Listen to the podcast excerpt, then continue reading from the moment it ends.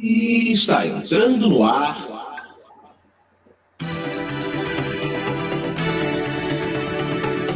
Painel Mundial. Com Luiz Felipe Osório e Bruno Pontes.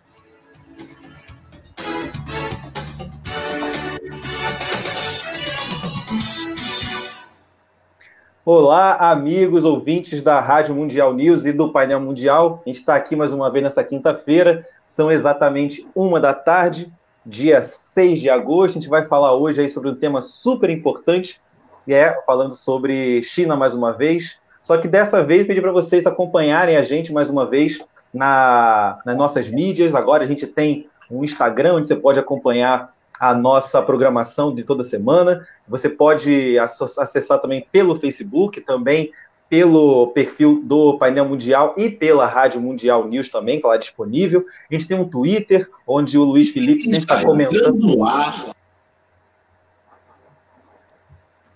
Onde está comentando sempre sobre novidades, sobre esses pontos importantes, sobre o que tem acontecido nas relações internacionais. Se você, por acaso, perder esse programa, não tem nenhum problema, você pode, de novo, vê-lo no YouTube, que está lá disponível para você. E se você não tiver como assisti-lo, a gente pode acompanhar também pelo Spotify. A gente começou hoje o programa um pouquinho diferente, vamos começar com o entrevistado a partir da uma da tarde, e a nossa colunista vem às duas horas, e a Volta ao Mundo vai começar a partir das duas e meia. Hoje é um programa muito importante, está com o Elias Jabur aí, um dos, uma das pessoas mais, um dos maiores especialistas em China do Brasil. E aí, pode falar aí, Luiz, o que a gente pode esperar dessa entrevista hoje? Grande abraço aí, boa tarde, boa tarde Cioli, boa tarde, Elias. Bom, boa tarde a todos e todas. Né? Mando aqui meus cumprimentos a Cioli, Bruno e Elias. Elias, uma satisfação poder recebê-lo aqui nessa tarde aprazível no Rio de Janeiro, nessa tarde ensolarada na qual estamos todos dentro de casa. Muito bom te receber e, sobretudo, Bruno, essa entrevista aqui tem tudo para ser uma das grandes entrevistas do programa, que nós estamos aqui testemunhando né, o intelectual com seu pensamento em formação, com seu pensamento em desenvolvimento. O Elias tem uma reflexão muito original sobre a China e vem construindo essa reflexão a partir de livros importantes na área a partir de entrevistas e participações nos mais variados programas e a partir da atuação sua na academia e na militância.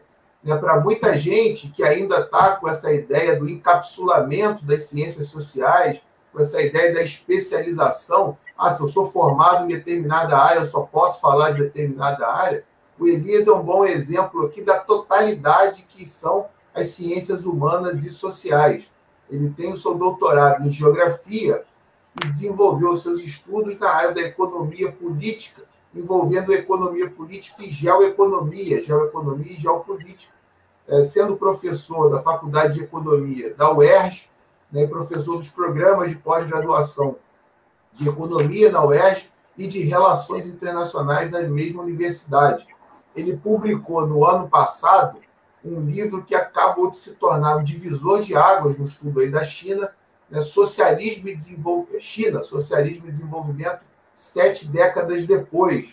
Ou seja, um livro que debate não apenas um, mero estudo de caso chinês, mas discute sobre um, espectro mais amplo a perspectiva do socialismo de, aplicado à experiência nacionalista chinesa.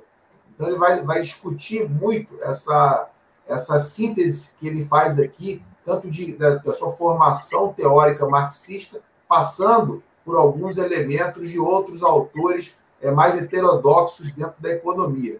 E, e, muito em breve lançará aí, junto com um importante autor italiano, Alberto Gabrielli, um outro livro que ele pode falar um pouco melhor aqui sobre a China, além de estar presente nas plataformas virtuais e remotas com importantes cursos que vem angariando aí um público para lá de qualificado e extenso, que são os cursos dele é, sobre ensino à distância, voltados para o conhecimento da China. Então, Elias, é um prazer enorme recebê-lo aqui nessa tarde de hoje. Seja muito bem-vindo. Né? Vou passar a palavra ao Bruno para que ele faça aí as primeiras perguntas. Mas antes, né, eu imagino que a, os nossos corações e nossas mentes estejam voltados desde ontem para o que aconteceu em Beirute, né? aquela explosão impressionante é, no, no, naquela cidade tão bela, cidade tão significativa e tão bela para a civilização. Eu sei que você é, tem origens libanesas. Se você puder falar brevemente um pouquinho sobre o que aconteceu lá, né? ainda que seja do ponto mais é, emotivo do que exatamente científico, eu acho importante escutar aqui seu relato nessa tarde de hoje. Né? Uma boa tarde. Boa tarde, cara. Agradecer o convite, estar com vocês, Felipe, Bruno. Estou é, muito feliz de estar com vocês mesmo. Assim, é, é, o Felipe já conheço há um bom tempo, o Bruno conheço hoje. O Felipe é uma grande referência intelectual aqui no Rio e no Brasil, né, no que ele no que ele trabalha, né? Então a gente está sempre prestando atenção em que, em que figuras como ele tem produzido. Essa questão do Líbano é muito emocional porque meu pai é libanês e eu tenho, eu, eu, eu costumo dizer que Beirute é a segunda cidade que eu mais amo no mundo, depois do Rio de Janeiro, apesar de ser paulista, né? Eu tenho, eu tenho, eu costumo ir ao Líbano a cada um, um dois anos, quando, quando eu posso. A última, vez, a última vez que estive lá foi ano passado. E em Beirute, por exemplo, o local em que eu fico, o hostel, esse tipo de coisa, é justamente do lado da, de onde ocorreu o acidente, né? Então, é, o meu coração meio que, vamos dizer assim, um termo dói muito quando penso naquilo, porque também tem uma questão pessoal, é, familiar e de formação social, vamos dizer assim, mas também tem um lado da, da história do Líbano, né? Do Líbano. O Líbano é um país, talvez um dos países mais azarados do mundo, né? Ou seja, o, Líbano, depois da década de, da sua independência, nunca teve, nunca teve estabilidade na, na sua história, né? Então, é, já vinha de uma crise econômica, Agora acontece esse, esse, esse fato que dá um prejuízo de 5 bilhões de, de dólares e o Macron vai para o Líbano e falar que o Líbano tem que fazer reformas na sua economia, né? Depois as pessoas explicam porque em alguns lugares do mundo as pessoas não voltam, não voltam mais nos liberais, né? Então é o Líbano é um caso pessoal meu assim, de muita dor mesmo que eu sinto quando quando algo ocorre com aquilo ali, né? Eu lembro que o meu pai, ele, quando ele, ele via notícias da, da guerra do Líbano na, é, pela, pela rádio e tal, isso emocionava muito ele, né? E o meu pai me transmitiu não somente isso, mas me transmitiu uma, um amor incondicional ao Brasil, né? Então, por isso que essa, essa questão que você coloca do nacionalismo, para mim, é, uma, é algo que me, me, toca profundamente, por conta dessa herança paterna de patriotismo, tanto libanês quanto brasileiro, né? Enfim, é isso. É, realmente isso aí, essa notícia de ontem realmente impactou o mundo inteiro, né? E aí a, a quantidade de especulações entre ataque terrorista, sabotagem, acidente, deixa as pessoas mais ansiosas, inclusive, né? Realmente muito impactante a, a, explosão, realmente o acidente. Vamos ver o que vai acontecer. Mas você tocou no assunto aí sobre nacionalismo, falou sobre essa, esse amor incondicional ao Brasil, esse aspecto específico do Líbano, e eu fiquei pensando no tema do nosso programa de hoje, né, que, que o tema de economia do projetamento. E eu vi que, acompanhando, né, fazendo um levantamento sobre é, programas que já participou, coisas que já escreveu, eu não sabia que isso era um termo, né, de fato. E eu queria que você começasse explicando para os nossos ouvintes aí no que consiste isso, porque eu achei muito interessante, porque isso demonstra, inclusive, uma um, um um individualismo, uma particularidade do desenvolvimento chinês, né, que eu acho que pode ser muito inovador para a gente aqui no mundo ocidental. É, então, é, é, o que acontece com relação à economia do projetamento? Quero dizer primeiro que não é nenhuma novidade que eu trago pra pra, na, na, praça, né? ou seja, não é uma criação minha. Hoje existe hoje uma ânsia das pessoas, olha, estou criando algo novo, sou eu o pai, não, não é meu isso daí.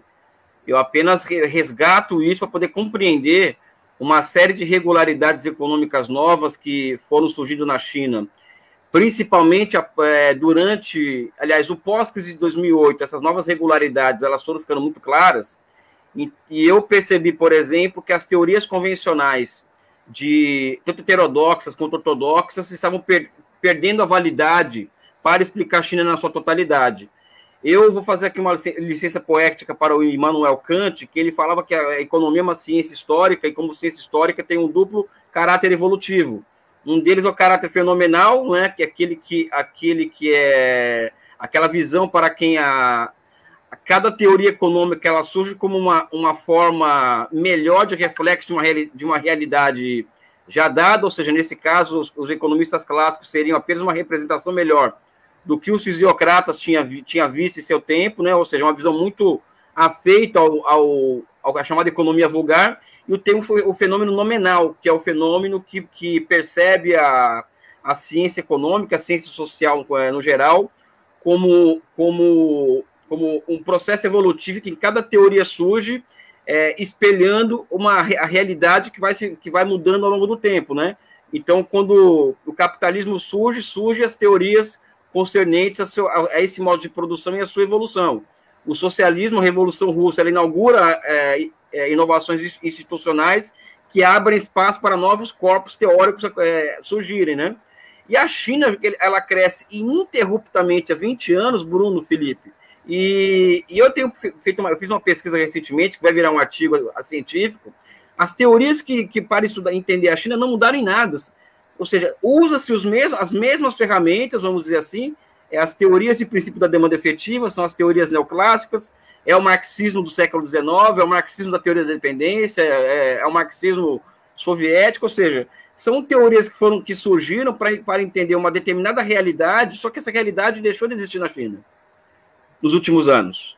Tá? Ou seja, a face econômica do país mudou e, ao mudar, tem que mudar também os instrumentos de análise. É por isso que eu trago de volta para a discussão o livro de Inácio Rangel, da década de 50, que é datado, vamos dizer assim, não, não, não faço uma transposição mecânica, mas que nesse livro ele lança luzes sobre o que estava acontecendo, tanto na União Soviética de forma muito aguda, quanto no, no, na Europa Ocidental com a, reconstrução, com a reconstrução europeia, onde a lei do valor ela passou a ser algo muito restrito, com ação muito restrita, vamos dizer assim, em comparação ao capitalismo liberal, e essa possibilidade do, que, de restringir a ação da lei de valor, ela abre possibilidades para que, para que as economias sejam movidas por grandes projetos, né? E não mais é, é, se, seja constrangida por uma série de limitações, seja financeiras, seja, seja produtivas, etc.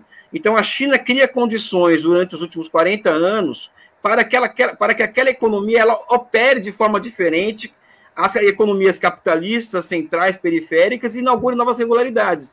E essas regularidades eu fui percebendo que o Rangel ele explica isso nesse livro dele, Elementos de Economia de Projetamento, né? E eu, eu, eu, tá, eu vamos dizer assim, eu, eu me aproprio de algumas categorias fundamentais do projetamento. É um livro para, livro para engenheiros, é um livro super difícil de ler. O Rangel já é uma figura difícil, o, e esse livro, ele só fui entender que ele estava tratando de, de como se forma um conjunto de empresas fora do sistema de preços, ou seja, uma, uma economia socialista avançada, depois da nona vez que eu li o livro. Né? Porque ele não fala nisso em nenhum momento no livro, né?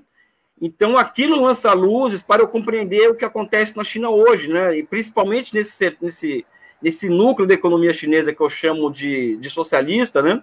Depois podemos explicar isso um pouco melhor que são esses 98 conglomerados empresariais estatais e esses cerca de 30 bancos de desenvolvimento, né, que é o, o núcleo daquele, daquela formação econômico-social, que também, por um outro lado, a nova economia de projetamento ela, ela é consequência de uma outra constatação particular, de que a China, a, nos últimos 40 anos, ela foi, ela inaugura em 78 e vai desenvolvendo uma nova classe de formações econômico-sociais, que eu chamaria de socialismo de mercado, e é a primeira experiência, o Vietnã seria a segunda. Enfim, um pouco isso que eu tenho a dizer inicialmente, mas já dá para colocar muita ideia na, em circulação.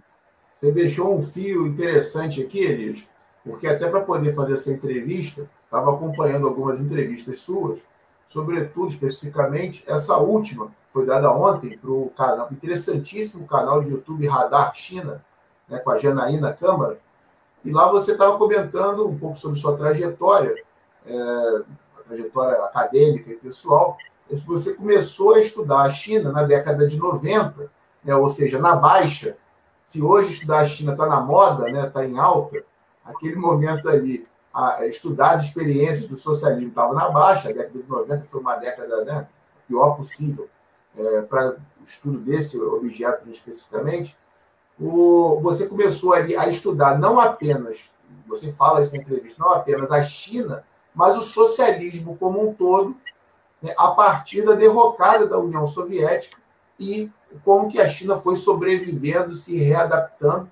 Eu acho que o tempo foi, foi lhe dando razão, mostrando que a China foi galgando um crescimento tal, a partir de então, que chegou a um ponto que chegou de se acotovelar aí no grande condomínio das grandes potências onde eu quero chegar, né? Qual é a pergunta? Onde você vê que foi o ponto de inflexão, o ponto de diferença entre a União Soviética, que acabou naufragando, sendo dissolvida né, por vários outros fatores, e a China que conseguiu não só sobreviver, se adaptar e agora sim disputar de igual para igual lá no clube dos grandes. Eu vejo dois momentos, um político e outro em nível de estrutura empresarial, que eu acho que é uma, uma seara que quem se interessa em socialismo tem que compreender muito melhor do que se compreende hoje. O político são, são as reformas econômicas de 78, quando, quando Deng Xiaoping ele altera a, a, a forma de funcionamento da economia chinesa. A economia chinesa era um tanto quanto baseada no modelo soviético, modelo que privilegiava a cidade em detrimento da agricultura. A agricultura acabava sustentando o esforço industrial do país. É, até por aí tem toda uma teoria sobre isso, sobre essa questão da, da, da, da, acumulação primitiva socialista, mas na medida em que, em que a agricultura foi sustentando a indústria e o nível de vida dos, dos camponeses não melhoraram ao longo dos anos, não melhoravam, apesar de melhorar, muito, não melhoravam tanto quanto era necessário, o, o, pacto político de 49 foi sendo rompido, né? ou seja, aquele pacto político que leva os, os comunistas ao poder em 49 foi sendo rompido o Teng Xiaoping, ao inverter a lógica do processo de desenvolvimento, é, privilegiando a agricultura em detrimento das cidades, os, os campos, os camponeses em, em detrimento da, da cidade, ele inverte o jogo né, e recompõe esse pacto político que possibilita, vamos dizer assim, aumento da, produ da produção de grãos, de um lado, e a sustentação política por outro. Tanto é que os camponeses, em 89, mais ou menos, nunca tinham ganho tanto dinheiro na vida.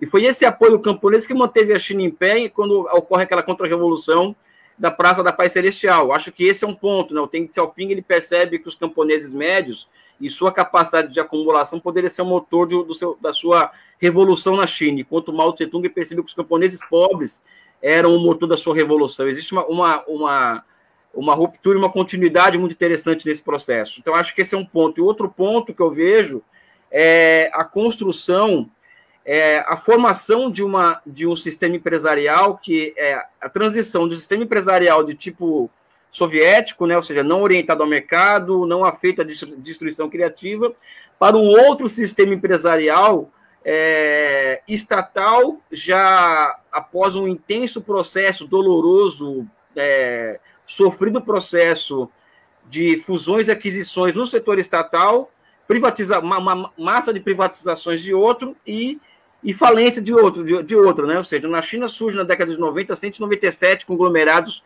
empresariais estatais, e hoje são 98 conglomerados empresariais estatais.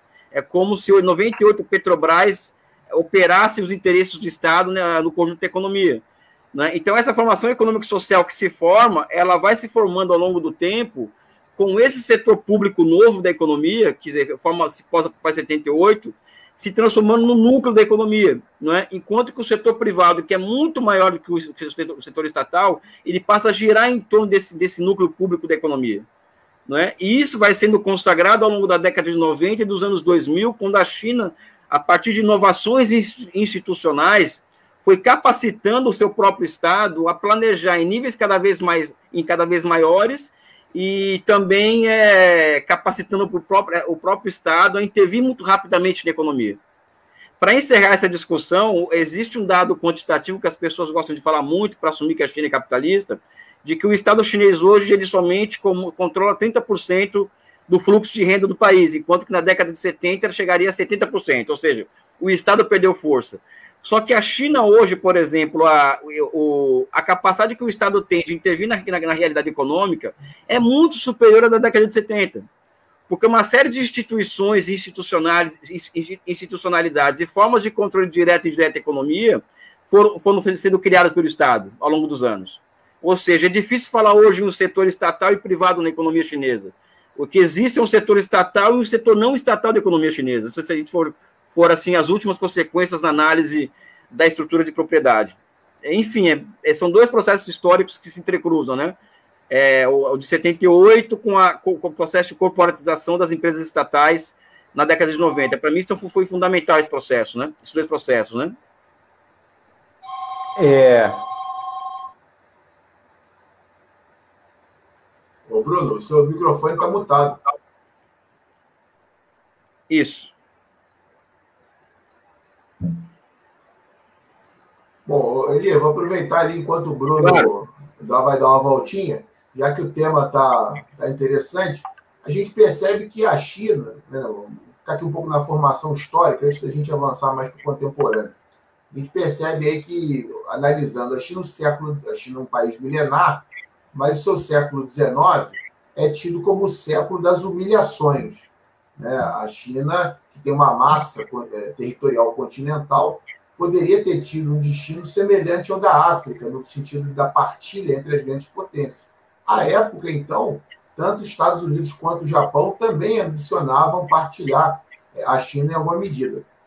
A China consegue superar isso e consegue ali, dentro das suas condições, uma revolução que tem no seu âmago, sobretudo, a bandeira do nacionalismo, ou seja, socialismo e nacionalismo é, caminhando em conjunto.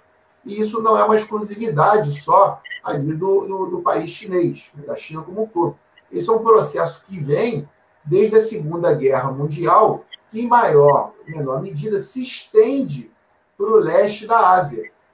Né? Não é coincidência que a guerra acabou na Europa, né, em 9 de maio, é, mas ela foi se estendendo para a Ásia e as bombas atômicas no Japão não foram uma tentativa apenas de rendição do Japão. Foi uma maneira de tentar controlar é, é uma possível onda vermelha que tomaria aquela parte da, da Ásia a partir da vitória do socialismo. E isso é sempre bom enfatizar, né? É, a história vai passando, as pessoas vão esquecendo, mas o socialismo já venceu, inclusive militarmente, né, ao capitalismo, ao fascismo. E essa importante vitória do socialismo gerou efeitos importantes descendo pelo leste asiático. E, dado que esses, são, esses países não são grandes potências, mas fazem sim parte da periferia do sistema, são países que conseguiram uma margem importante de autonomia para poder tocar seus, eh, seus próprios destinos a partir da conjunção dessa bandeira socialismo-nacionalismo. Isso aconteceu não só com a China, mas a gente pode falar também com a Coreia, que foi objeto de programas anteriores, e do Vietnã também. Ou seja, a China consegue se projetar em meio a esse cenário e, e consegue se fortalecer. A partir de então, ou seja, desde a sua formação e a partir de então, pelo, por toda a trajetória do sistema internacional, a gente percebe como que a ação dos Estados Unidos é forte naquele espaço, né, presente, está ali sempre boicotando, né, tentando se colocar dentro desse espaço do Sudeste Asiático é, ocupando espaços territoriais, como, por exemplo, Taiwan, como, por exemplo, o Japão, como a porção sul da Península da Coreia, como tentou no, no, na parte do sul do Vietnã. Né? E os Estados Unidos vão ali tentando fazer sua presença, sempre confrontando. Ao mesmo tempo, esse papel da grande potência hegemônica, ele não é só antagonista. Né? As relações internacionais não se dividem entre bem e mal. Né? É um juízo binário muito simples, é repleta de contradições que vão correndo numa, numa disputa entre concorrência, competição e cooperação. a gente percebe que a história da China, dentro do próprio bloco soviético, não é só de harmonia. China e União Soviética, em determinado momento, chegaram a uma certa cisão, o que proporcionou uma aproximação entre Estados Unidos e China. Então, e aí, hoje, chegando para o contexto atual, a gente percebe que é um contexto cada vez mais hostil cada vez mais agressivo, né? e a gente percebe como, quando os, Estados Unidos querem, conseguem colocar um contexto de muito incômodo, de muita hostilidade aos países que resistem ao seu jugo, à sua dominação. Como que você vê o papel dos Estados Unidos dentro dessa história da China, um papel tão que foi modificando ao longo do tempo e tão importante para a formação do Estado chinês como nós conhecemos hoje? É, você já você fez a pergunta e respondeu ao mesmo tempo, né? Gente brilhante tem, dessa, tem dessas coisas, né? O, o primeiro que essa, essa, essa, essa, essa questão que você coloca das relações centro-periferia, a Ásia é o local do mundo em que as relações entre imperialismo e periferia se deram de forma mais sangrenta, né? Essas relações. Então a China, a Coreia e o Vietnã têm que derrotar os Estados Unidos militarmente para poder se para poder se se colocarem enquanto, enquanto, enquanto países socialistas, usando esse termo, né?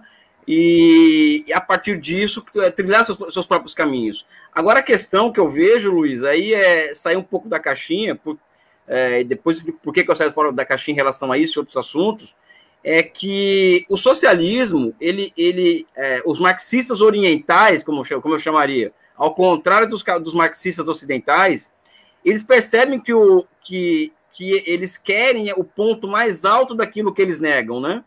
Ou seja, eles, nós, eles, nós e eles negam o capitalismo, mas eles querem se apropriar do seu ponto mais alto para que os trabalhadores venham desfrutar desse ponto mais alto do capitalismo. Vamos dizer assim, uma grande abstração, né?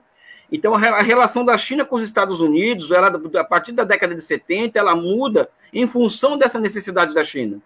Porque as experiências socialistas no geral, e eu falo a, chinesa em particular hoje, é, são, a Revolução Chinesa, é, enquanto tal, ela só vai sobreviver enquanto experiência se a China conseguir ganhar essa guerra tecnológica com os Estados Unidos.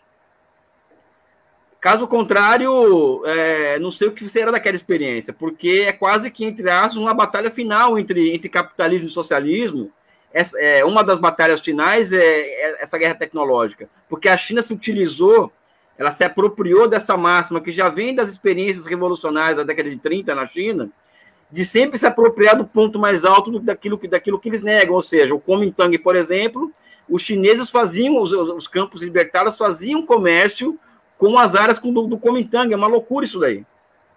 Então, a relação China Estados Unidos durante muito tempo foi, foi de competição, hoje foi de complementaridade durante muito tempo, estratégica para ambos, né, vamos dizer assim, agora voltou a ser de ampla competição que pode chegar ao ponto ao ponto da, da, do, da, do problema da, da, própria guerra, né? E por fim, é, acho que nós vivemos uma época, Luiz e Bruno, que, que acabou o grande espírito na visão hegeliana do termo não existem mais as grandes narrativas e as, as grandes a, a, o tratamento das grandes questões a partir de uma visão do todo, né? É por isso que dificilmente surge um conceito novo, uma teoria nova para entender fenômenos que estão mudando.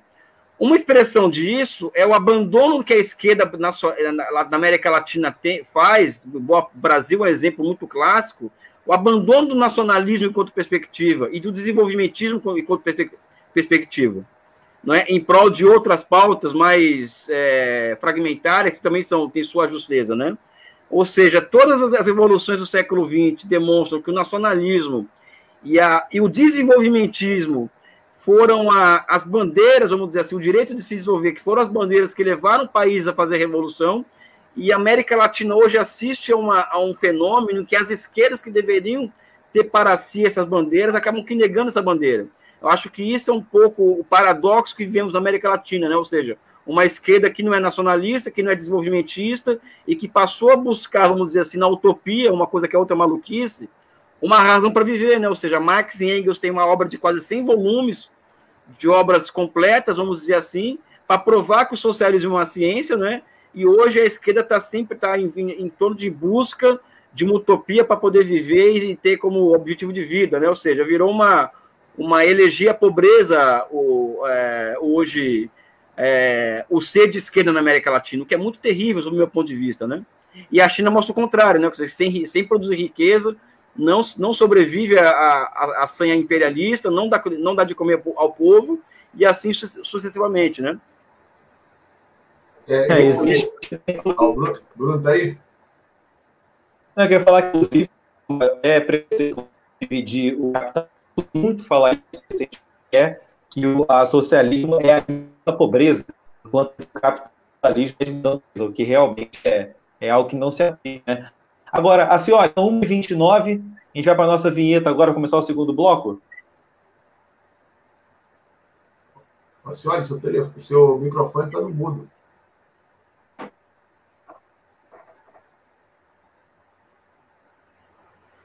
Aí... Eu tô com problema aqui com o meu tecnológico. Ô Elias, você teve lá na, na, no estúdio, não teve? Lá na Mundial? Tive, eu lembro de você. No programa do. Sim, tive. Foi, no, foi com a Helena Reis ou. Com a Helena ou Reis. Com o Heitor Silva. Helena Reis. Ah, sim, agora me lembro. É isso aí. Então vamos lá e a gente volta já já. Estamos apresentando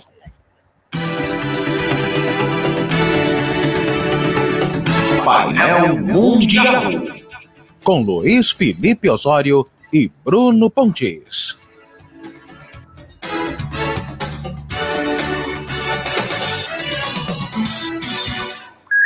www.mundialnewsfm.com.br A rádio feita para você. Jornalismo, música, notícias e informação. Voltamos a apresentar.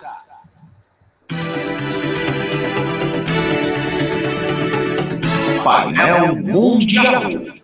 Com Luiz Felipe Osório e Bruno Pontes.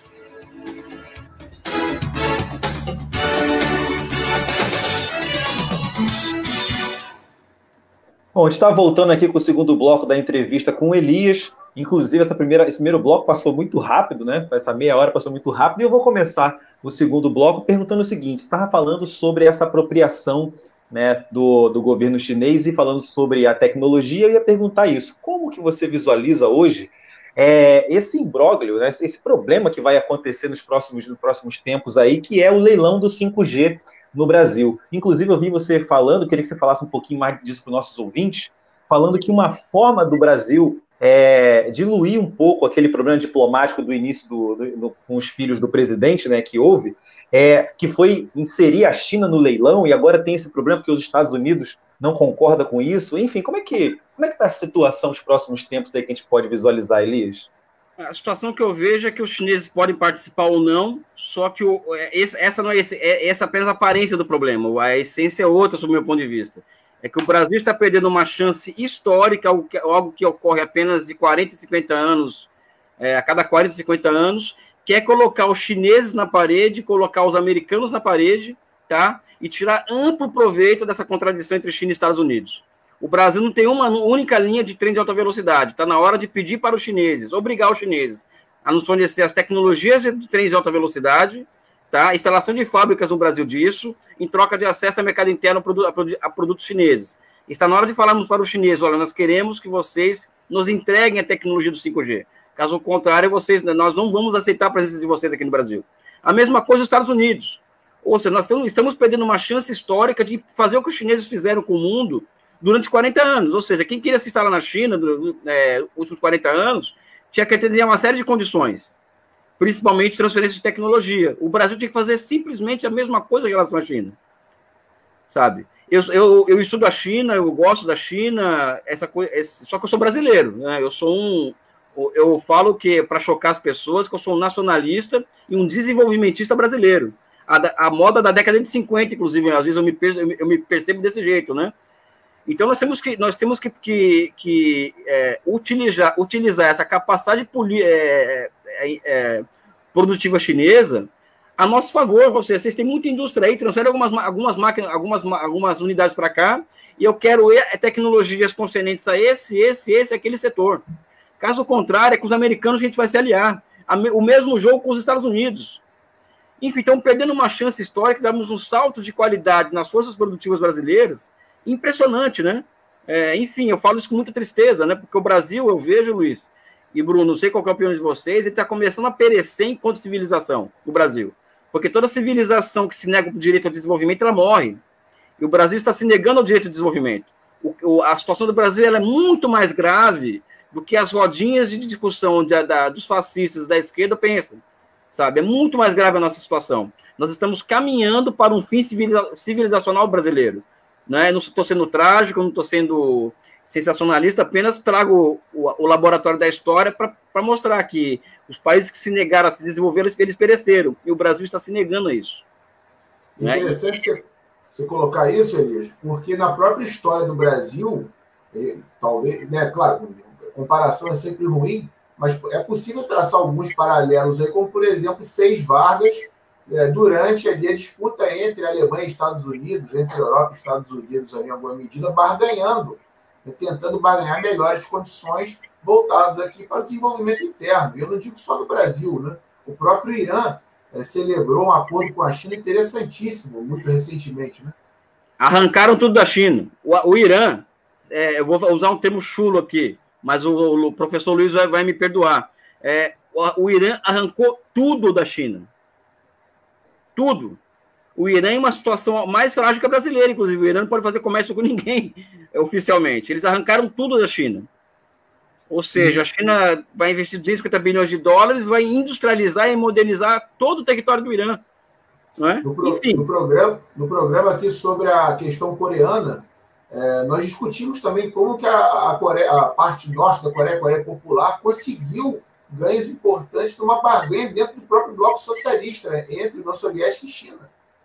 Totalmente. Seja, exi existem experiências exitosas nesse sentido, né? existem paralelos, e o Brasil tem outra opção, né? Acabou Não, o Kim Jong-un, o Kim Jong-un, que eu acho uma, é um príncipe asiático secado por José Bonifácios, né? Ele é bem, ele é bem uma, um estilo, né? Um, é um, um, príncipe asiático cercado por vários José Bonifácio.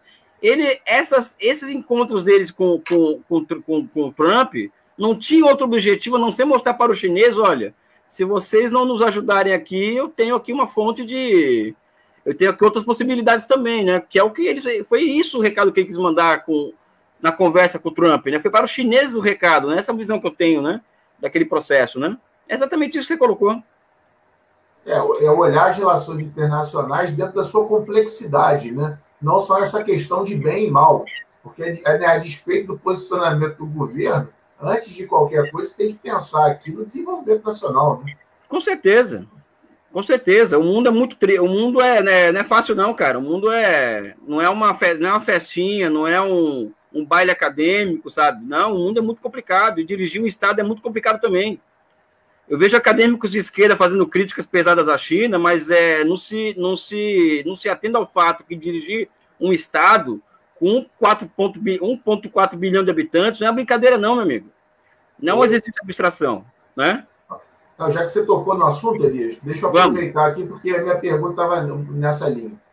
É, a gente verifica aí, é, muito por alto, né, fazer uma análise muito superficial aqui, que o marco dessa atual ofensiva estadunidense perante a China se deu com a é, descoberta, o desenvolvimento da tecnologia 5G. A partir do que isso foi anunciado, a guerra comercial ficou acirrada, né, começaram a aparecer movimentos e exercícios militares na fronteira, é, eventuais é, supostos problemas internos dentro da China começaram a pipocar né, na imprensa, na grande mídia internacional. O que nos leva também a. Eu vou lhe perguntar sobre isso, o que nos leva ao raciocínio de que, para nós aqui brasileiros, é, que vemos a China por um binóculo lá no, lá no horizonte, muito distante, para a gente parece que China é tudo a mesma coisa. É um território grande com um monte de gente e é um território relativamente uniforme. E quando você vai conhecendo um pouco melhor, você percebe que a China também não deixa de ser, enquanto Estado nacional, uma colcha de retalhos com várias, eh, várias populações ali que têm características bem distintas entre si e tem uma, uma amálgama que as unifica ali e as reconhece a identidade chinesa. Nessa linha, você que, eh, que já visitou, que conhece bem o território lá, poderia explicar para a gente bem brevemente, claro, não é aqui no, exatamente no vídeo do programa, mas essas questões que estão pipocando, como por exemplo, Hong Kong, o Tibete, é uma questão que vira e mexe está na mídia, a própria questão do norte, lá de Xinjiang, como é que, como é que você vê isso daí a partir do seu ponto de vista? Eu acho que são expressões de um mundo que está tá ficando cada vez mais perigoso, né? É, Hong Kong é um caso mais notório, ou seja, aquilo ali é um caso clássico de guerra híbrida, não cabe maiores comentários aqui por falta de tempo, mas é um caso clássico, né?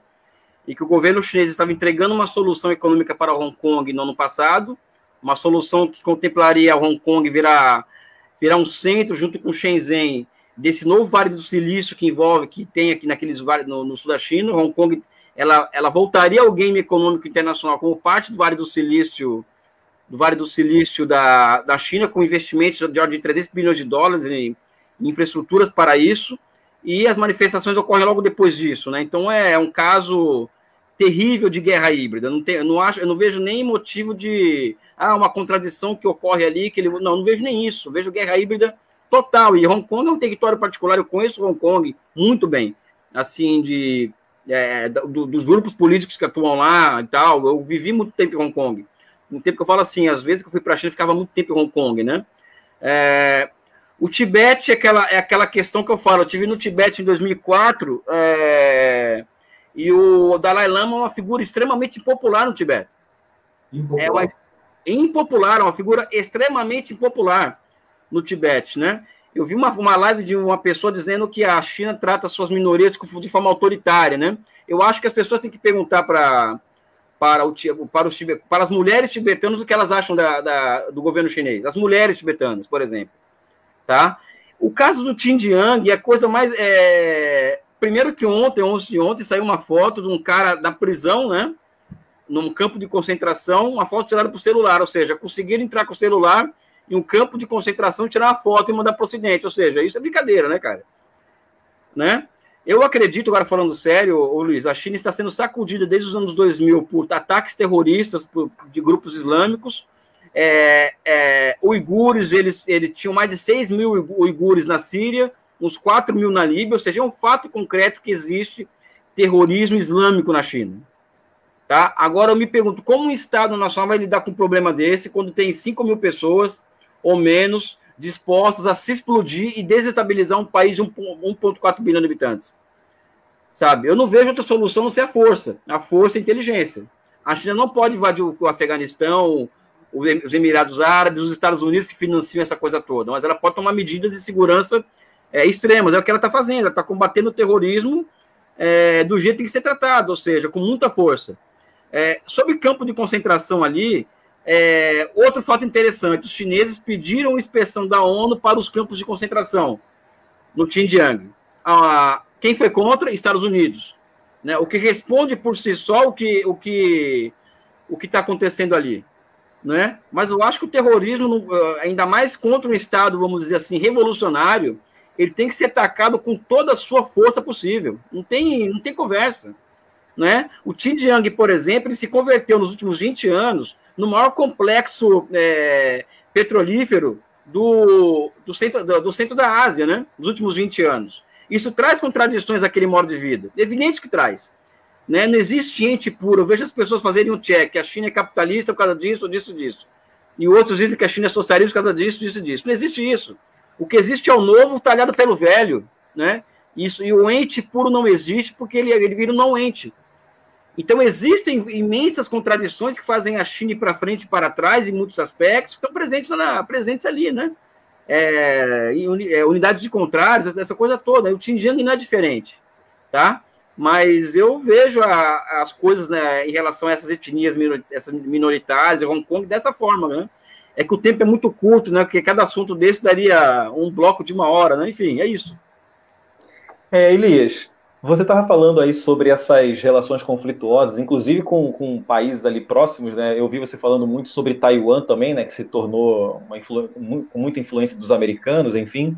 E eu estava pensando no seguinte: é, você acredita? Aí realmente é uma pergunta é, individual, realmente, que o, o para os chineses o Brasil ele é, mais, é, o, o Bolsonaro é menor que o Brasil, que o Bolsonaro atrapalha realmente, ou então que os chineses têm um projeto para além do Bolsonaro, ou seja, os, os, chineses têm um projeto para o Brasil, vamos dizer assim, ou não, que foi muito impactado, ou não, eles realmente veem o Bolsonaro menor que o Brasil. Como você visualiza então, essa relação?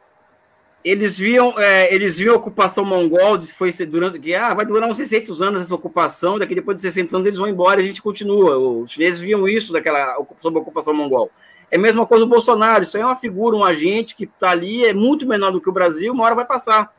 A nossa sorte é que os chineses têm uma visão de longo prazo das relações Brasil-China e eles têm um projeto para o Brasil. Quem não tem um projeto para o Brasil somos nós, né? Esse é o problema, né? Uhum. Eu respondi a pergunta, né? Mas eu tentei ser objetivo, né? Luiz? Oh, Elias, você estava falando um pouco sobre o, o, Queria trazer esse debate, aproveitar aí a sua, sua a fecundidade das suas ideias e é, analisar também a questão mais ampla do socialismo. Você estava falando aí, está falando sobre a experiência chinesa e tudo. Só que eu, eu imagino, né? Eu imagino, tenho certeza. O seu livro ele não foca especificamente na China, mas ele também envolve, faz uma reflexão do socialismo como um todo. E aí, claro, é, você como um intelectual, como um pensador, é, com certeza não não vê as ideias descoladas do plano da realidade as ideias são fundamentais, mesmo porque elas acabam sendo a bússola né, para o campo da prática, mas elas não estão descoladas, pelo contrário, elas vão acompanhando os movimentos eh, da realidade. E a gente percebe que, sobretudo no pensamento marxista, no, no, logo no seu início, na sua, na, no primeiro momento que se percebeu a internacionalização das relações de produção, começou a nascer um pensamento marxista, um pensamento revolucionário fecundo que acabou é, resultando não apenas na Revolução Russa, mas influenciando determinantemente várias revoluções por todo o marxismo é, oriental, né, ficou conhecido como marxismo oriental. A vitória da União Soviética, ela fecundou, a Segunda Guerra Mundial, ela fecundou não apenas a, as revoluções do que a gente chama de marxismo oriental, mas ela também forçou uma guinada à esquerda dentro do Ocidente. Ela forçou o pensamento liberal do Ocidente a concessões, como foi aquilo que a gente conheceu enquanto estado de bem-estar social, sobretudo no centro do capitalismo. Na periferia, claro, os efeitos são distintos, mas no centro do capitalismo, as economias ocidentais foram se constituindo em uma aliança entre setores moderados de esquerda e direita, que acabou resultando naquilo que a gente conhece enquanto social-democracia europeia. É, eu vejo muito o, pensamento, a tradição do pensamento marxista, conhecido como marxismo ocidental, muito é, situada nesse momento histórico, nesse espaço geográfico específico e nessa ideia de que, depois da Segunda Guerra Mundial, as esquerdas chegaram ao poder, quer pela via revolucionária, quer pelas eleições, pela própria via democrática. E aqueles que chegaram pelas eleições começaram a acreditar no Estado e no direito enquanto vias de transformação. E isso acabou mostrando para os europeus, a partir ali da, da, da, década de 70, a partir do, do, início da crise desse modelo de bem-estar social, e aqui na periferia, talvez mais atualmente, mais recentemente, mas acabou mostrando a armadilha que é você alicerçar qualquer grande transformação dentro dos, do molde, da dinâmica que o Estado e o direito, como nós o conhecemos hoje, nos coloca. Essas vitórias, esses avanços alicerçados do Estado e do direito acabam colocando essa armadilha para a gente. O que nos obriga, na situação de hoje, com, a, com a, a, derrota das esquerdas, ao pensamento de uma teoria revolucionária. Eu vejo que depois da década de 90, na, na corrente marxista, a gente acabou é, é, consumindo esse rescaldo do enterro do marxismo ocidental, tentando reanimá-lo a qualquer custo para justificar movimentos mais revolucionários, movimentos mais, é, mais ousados hoje em dia, movimentos práticos mais ousados. Como que você vê essa questão do pensamento né, dentro dessa trajetória no momento atual, né, em que pé estamos, ou seja, cadê a teoria revolucionária da esquerda, como que nós nos situamos nesse momento. E daí a importância de pessoas como você que vão fazendo essa síntese e vão propondo caminhos originais, descolados daqueles, daquelas velhas armadilhas que a gente já conhece, para que a gente possa pensar aí o futuro, a superação de todas as contradições e misérias do nosso tempo. Então, é, eu, sou um pouco, eu sou um pouco pessimista em relação a isso, porque, como eu disse anteriormente, existe uma crise de espírito no mundo hoje. Então, e que as grandes narrativas foram completamente abandonadas em prol de outras narrativas, tá? Então, a narrativa do socialismo, a partir do socialismo científico, como, como um projeto, vamos dizer assim, é, emancipador, é, um projeto que busca destravar suas produtivas e, com isso, alargar a base material para a realização de uma sociedade de nível superior, esse pensamento acabou, praticamente. O que, o que existe hoje é, por exemplo, é, um, é o pensamento marxista muito, muito ligado à dialética negativa, um pensamento marxista muito que, ó, acabou a União Soviética, então temos que buscar uma utopia para viver. Não é? Então, vamos nos apegar a experiências de tomada de poder sem tomar o Estado, como Chiapas, dos camponeses pobres não sei de onde, e, e, vamos atacar as ideias desenvolvimentistas, porque esse é o nosso veio, né? Vamos dizer assim. Porque as experiências socialistas deram errado. E a China é o exemplo claro do seguinte: um país ele é governado por um partido comunista, retira 840 milhões de pessoas da linha da, da, linha da pobreza, se declara socialista a cada cinco anos, né? E a China ou ela é ignorada pelo pensamento de esquerda ou ela é completamente atacada pelo pensamento de esquerda. Né? Porque as pessoas, elas, quando elas abandonam as, no, as noções de big picture, elas buscam a pureza, entendeu? Quando elas abandonam a. querem buscar o puro, o belo, né? o pobre. Não é? Quando o próprio Marx ele era, ele era o oposto disso daí. Não é? Então, olha, a China não é socialista porque a China tem, tem manifestações sociais típicas do capitalismo. Né? É evidente que tem. E vai continuar tendo por muito tempo.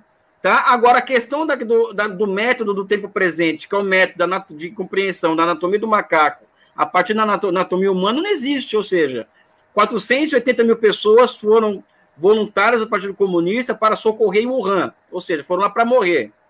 Tá? E as pessoas acham que isso não é nada, isso não é uma manifestação, é uma contraparte do que eu chamo da nova economia do projetamento, a contraparte nível de, nível de sociabilidade. Isso é um fenômeno novo.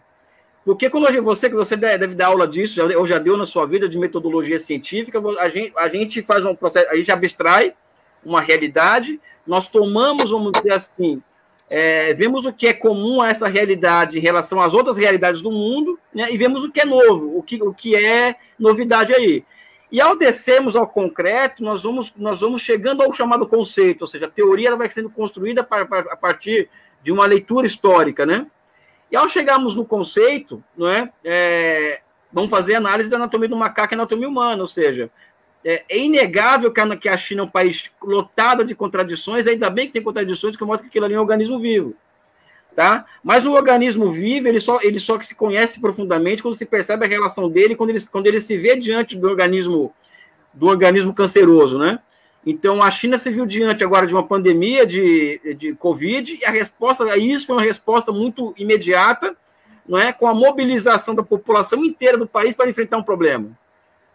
Então, isso é o que eu chamaria de forma histórica do socialismo, né? ou seja, o socialismo ele vai se manifestando historicamente a partir de formas.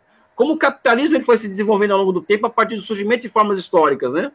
é, Gênova e Veneza de um lado, depois a Revolução Industrial, é capital financeiro, capital mercantil, e o socialismo como experiência nova, ele vai se desenvolvendo a partir da aparição de formas históricas, né? por exemplo, a Gosplan soviética é uma forma histórica do socialismo, os planos quinquenais, é, o lançamento do Sputnik, o processo de construção de, da, daquele programa espacial, e eu acho que essa é nova economia do projetamento, uma economia que busca, a, é, que coloca a razão no centro do, do processo de produção, não é? É uma forma histórica de socialismo, mas que na cabeça das pessoas isso não existe, né? Isso aí é algo que não, que, que não, que não deve ser levado em consideração, porque a China, quando ela, quando ela sai para fora, ela é um país imperialista como outro qualquer, que quer, quer oprimir os outros, os, os outros povos, ela acaba com as, com as, com, a, com as vidas originárias, as populações originárias, e não percebe que aonde a China chega com seus projetos, vem as contradições, que é perfeitamente normal, mas existe uma, um aumento da renda per capita absurdo onde, por onde ela passa. Né? Então, existe esse culto da derrota, o culto, por exemplo, da dialética negativa, vamos dizer assim, que a, a esquerda brasileira e mundial, e, e, os acadêmicos de esquerda, no geral, eles adoram a derrota, a, a, vamos perder com glória, mas vamos perder porque não podemos nos, nos misturar, misturar com feio, e a China é o feio, porque ela se mistura com feio, porque tem capitalismo na China. Então é muito difícil, eu acho, Luiz Felipe, é, fazer o debate de ideias no campo do marxismo na academia, porque uma, a maior vítima de, de, desse, do debate de ideias, eu faço um desabafo com você aqui ao vivo, é o Marx. Né? As pessoas reivindicam Marx né? e atacam Marx, porque Marx ele produziu uma teoria para entender a riqueza não a pobreza. Entendeu? A, a teoria de, de Marx é uma elegia ao progresso, ao desenvolvimento, não é? ou seja, não o contrário. Não é? Ou seja, eu acho que a grande vítima desse debate todo que envolve a China e os destinos da esquerda não é, não somos somente nós, né? É o próprio pensamento marxista. Entendeu? Por quê? Porque as pessoas, fazendo aqui uma. uma para terminar essa análise, elas trabalham com um arquétipo na cabeça. Elas são kantianas pobres, porque o Kant foi, um, foi uma figura genial, né? Então, o socialismo é isso, isso, isso, isso, isso, né? E se sair disso, é, não é socialismo. Então, as pessoas colocam, colocam a, pegam a, o, o dever ser, a partir do dever ser, elas trazem para o campo da ciência algo que é estranho à ciência, que é a utopia. Né? Daí, viram que você sabe o que você sabe o debate que fazem sobre a China, é muito baseado nisso, né? É, no dever ser, né? E não no ser. Porque o Hegel faz exatamente isso. O Hegel ele supera o, o ser e o dever ser, ele supera isso. É por isso que a realidade ela, ela é fruto de múltiplas determinações. As pessoas estão muito no campo da, da, da, da abstração lá em cima, né? Então a, então, a contradição é capital e trabalho, o tempo inteiro. Não se percebe que a partir dessa contradição, contradições primárias, secundárias e terciárias, elas vão aparecer. Tá? Aí vem outro elemento para encerrar essa minha apresentação, que é o seguinte, que é a preguiça de pensar, literalmente. sabe? Então é muito mais fácil se apegar num grau alto de administração para entender uma realidade do que descer, descer lentamente no concreto, se encontrar com um conceito, né? Porque isso é muito trabalho, né, cara? Claro. Isso dá muito trabalho, e a academia brasileira hoje demanda que, você, que, tem, que você entregue três, quatro papers por ano, ou cada dois anos, não é? E também para a classe média acadêmica, que os marxistas que estão na academia, elas têm origem na classe média, né? Tem que ter uma visão do pobre mais belo, do, da consciência pesada, vamos mudar o mundo é, a partir do lago da, a partir do, do, da Praça São Salvador, né? E a China é um país que não presta, porque lá tem desenvolvimento e desenvolvimento é contra os interesses da humanidade, ou seja, isso que virou marxismo no Brasil, na América Latina, eu faço desabafo aqui ao vivo sobre isso, porque eu, particularmente, eu estou meio, com, meio por aqui com isso, vamos dizer assim, mas é a vida, né? Desculpe, viu? Ele... É, não, tá certo, Elias. É o lugar para fazer o desabafo é aqui mesmo. Interessante, inclusive. Porque você estava falando aí sobre, sobre essa, esse modo de ver a China pejorativamente, né? E sempre que, sempre que eu ouço as pessoas falarem sobre uma possível hegemonia chinesa, ou algo do tipo assim, uma liderança global chinesa, superando os americanos, algo do tipo, existem umas pessoas falando muito sobre a desconfiança. Inclusive, até eu estava lendo alguns relatos de alguns banqueiros falando sobre isso, sobre a, sobre a desconfiança com os processos dentro da China. Até que ponto realmente isso é esse a China pode ser um país considerado com desconfiança ou não? Isso é só uma, uma, mito, uma um mito ocidental? É, eu vou ser marxista e tentar ir na raiz, tá? Porque as pessoas confundem ser radical com ir na raiz. A pessoa acha que radical é aquela visão anticapitalista, né? O Marx não era anti nada, porque quando você é anti alguma coisa, você quer ser o que, aquilo, aquilo que você que você está negando, entendeu? O marxismo é a negação da negação. Né? Então eu não sou anticapitalista, eu quero superar o capitalismo. São é outra diferença que eu coloco aqui. É, a China, se, a, o processo de formação histórica do, do povo chinês, do povo chinês, ele se dá o seguinte: é, a China ela, ela, ela se desenvolve no, ao largo de dois grandes lagos é, vales férteis, né? E, então existia uma abundância de terra e de água, e na medida que Marx dizia, vamos ler Marx, né, pessoal, que aquela noção de trabalho necessário e excedente em diferentes pontos do globo, tá? É, na China ali o trabalho necessário para a sua reprodução era muito menor do que em outros lugares do mundo. Tá? Então, o homem dominar, a relação do homem com a natureza era, era muito mais propícia ao surgimento de filosofias tolerantes e civilizatórias naquela região do globo. Então, é esse pensamento confuciano e taoísta que forma o horizonte, horizonte espiritual chinês, não é? que, e que, é, que nasce, vamos dizer assim, de forma co, é, é coetânea à filosofia clássica grega, que forma a governança chinesa, são esses princípios de tolerância e civilidade que formam aquele, aquele, aquela governança desde sempre. A China sempre se preparou contra invasões, ela nunca se preparou para invadir ninguém, porque isso é fruto de, ter, de desse, dessas condições naturais que surgem para o surgimento de, ter, de, de filosofias civilizatórias e tolerantes. Os Estados Unidos, ao contrário, os Estados Unidos eles são formados a partir de uma filosofia que nasce no Mediterrâneo Oriental, tá? aonde a relação a natureza era muito bruta não é? E o embrutecimento do homem em relação à natureza, vamos dizer assim, leva ao surgimento de teorias de corpos filosóficos de cunho reacionário, que é o destino manifesto, a visão de Nova Canaã, ou seja, é a preguiça de pensar, Felipe, que eu coloco, né? Não que a China, quando entra, ela, ela, ela leva a lógica do capital, né? Aquele discurso, né? Sabe? Então, é, é, duro, é muito duro. Então, eu não vejo a China com desconfiança justamente por causa disso. A minha desconfiança é com o Brasil, que não tem projeto para lidar com um país que faz comércio há 3 mil anos, né? Esse é o problema, né? Elias, nós já estamos chegando aqui ao final né, desse tempo, você vê, passou voando. Eu queria lhe agradecer aqui de público, né, a gentileza sua de comparecer aqui ao programa. Eu acho que para todos nós aqui é um privilégio podermos testemunhar o intelectual na sua plenitude, né, no auge da sua forma, aqui é, surfando na crista da onda. É, Para nós é uma felicidade imensa ter alguém dentro do campo progressista, dentro do campo da esquerda, dentro do campo marxista, com tamanha visibilidade, com tamanha genialidade. Né? É sempre bom dialogar com você. E nas suas considerações finais, eu peço para que você convide aí o público a saber um pouco mais da sua obra, dos seus livros e do seu curso que você está para lançar, para que mais e mais pessoas possam se aprofundar no tema e nos ajudar aí a trilhar esse caminho, todos de mãos dadas, rumo a procurar sempre um Brasil soberano, um Brasil desenvolvido e um Brasil autônomo que possa tomar aí o rumo e o destino da, da, o seu destino nas suas mãos. Né? Obrigado e um abraço a você.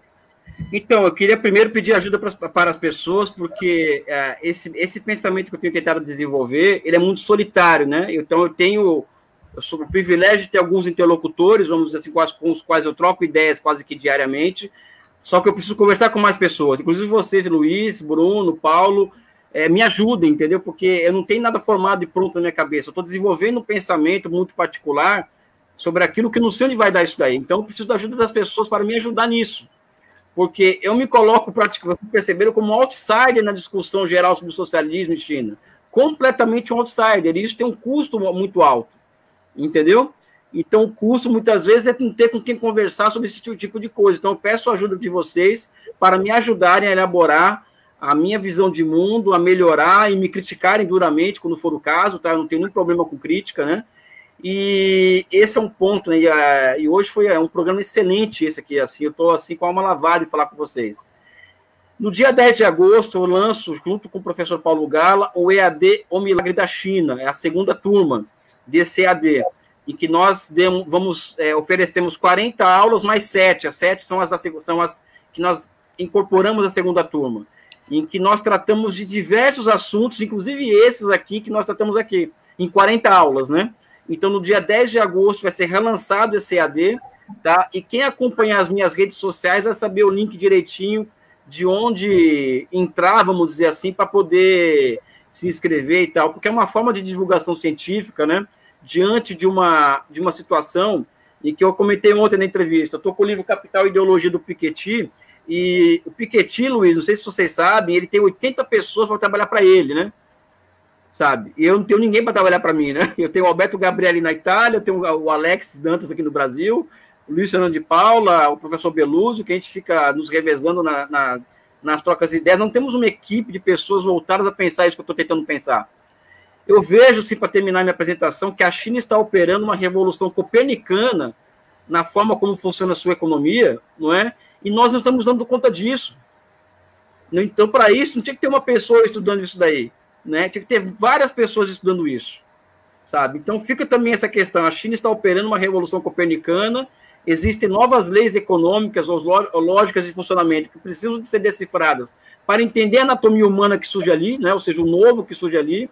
Né? Então, é muito difícil fazer ciência. Né? Então, eu fico com esse, esse meio emocionar, de forma emocionada, né, que eu sou latino-americano, libanês e paraibano, né? É, é, de estar aqui, esse privilégio de falar com mentes brilhantes como vocês aqui, que me ajudam muito. Obrigado. Então vamos lá, Elias. É, você é, não se sinta em offside, né? Isso aí impedido. A Mundial News está de portas abertas aí. Quando você assim quiser, para divulgar o seu trabalho, muito bonito, interessantíssima a sua entrevista aí e você não tem um amigo lá na Itália, não. Tem outro aqui, que eu sou italiano. Eu sou, de, eu sou de Firenze, entendeu? Então não é só lá na Itália, não, aqui no Brasil também. E está à sua disposição. Não sinta-se em offside. Tá ok? Vamos obrigado. fazer uma paradinha, Bruno? Luiz? Vamos, vamos lá. Obrigado, hein? Um abraço. A gente volta já já. Grande abraço para você, Elias. Portas abertas aqui. Estamos apresentando.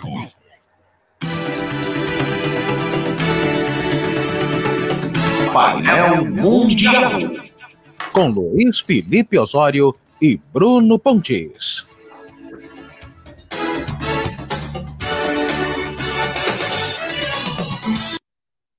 www.mundialnewsfm.com.br A rádio feita para você jornalismo, música, notícias e informação. Voltamos a apresentar.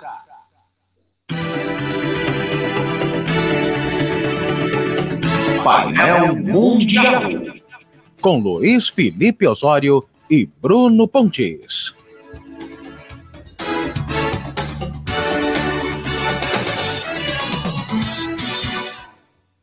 Voltamos aqui rapidinho, então. Foi? Voltamos aqui rapidinho, são duas. Agora foi, agora foi. Desculpa aí, pessoal, mas a gente está voltando aqui agora. São duas e quatro da tarde. Eu vi o pessoal no chat falando aí se essa entrevista vai estar depois disponível. Sim, vai estar disponível. Só você ir no nosso YouTube, lá no canal do YouTube, o Painel Mundial, e você vai achar essa entrevista lá integral, inclusive. E você pode também ouvi-la integral no Twitter, no Twitter, não, perdão, no Spotify. Também está com o canal no Spotify, ou seja, a matéria que é feita que vai para o YouTube também vai em forma de áudio para o Spotify. E hoje a gente está aqui com a Juliana agora, a gente fez uma mudança aí na programação de hoje e hoje a gente tem uma edição especial. Juliana vai ficar com a gente o bloco inteiro, vamos fazer um teste aqui, vamos ver, até porque hoje ela tem muita informação para dar para a gente, ela simplesmente vai falar sobre um campo do conhecimento inteiro, né? Mas isso eu vou deixar com ela. Juliana, boa tarde para você. Espero que esteja tudo bem contigo. Juliana, só um momentinho, por favor. O Bruno, ele fica à disposição também no Facebook da Mundial News.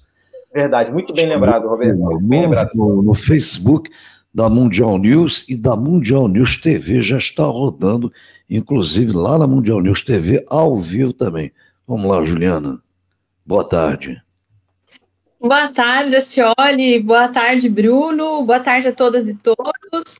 É uma alegria, né, estar mais uma vez aqui no painel mundial. Estão me escutando bem? Ah, beleza. Então, é uma alegria estar aqui mais uma vez com vocês no painel mundial para começar mais essa reflexão. E hoje, né, a minha reflexão é sobre o direito.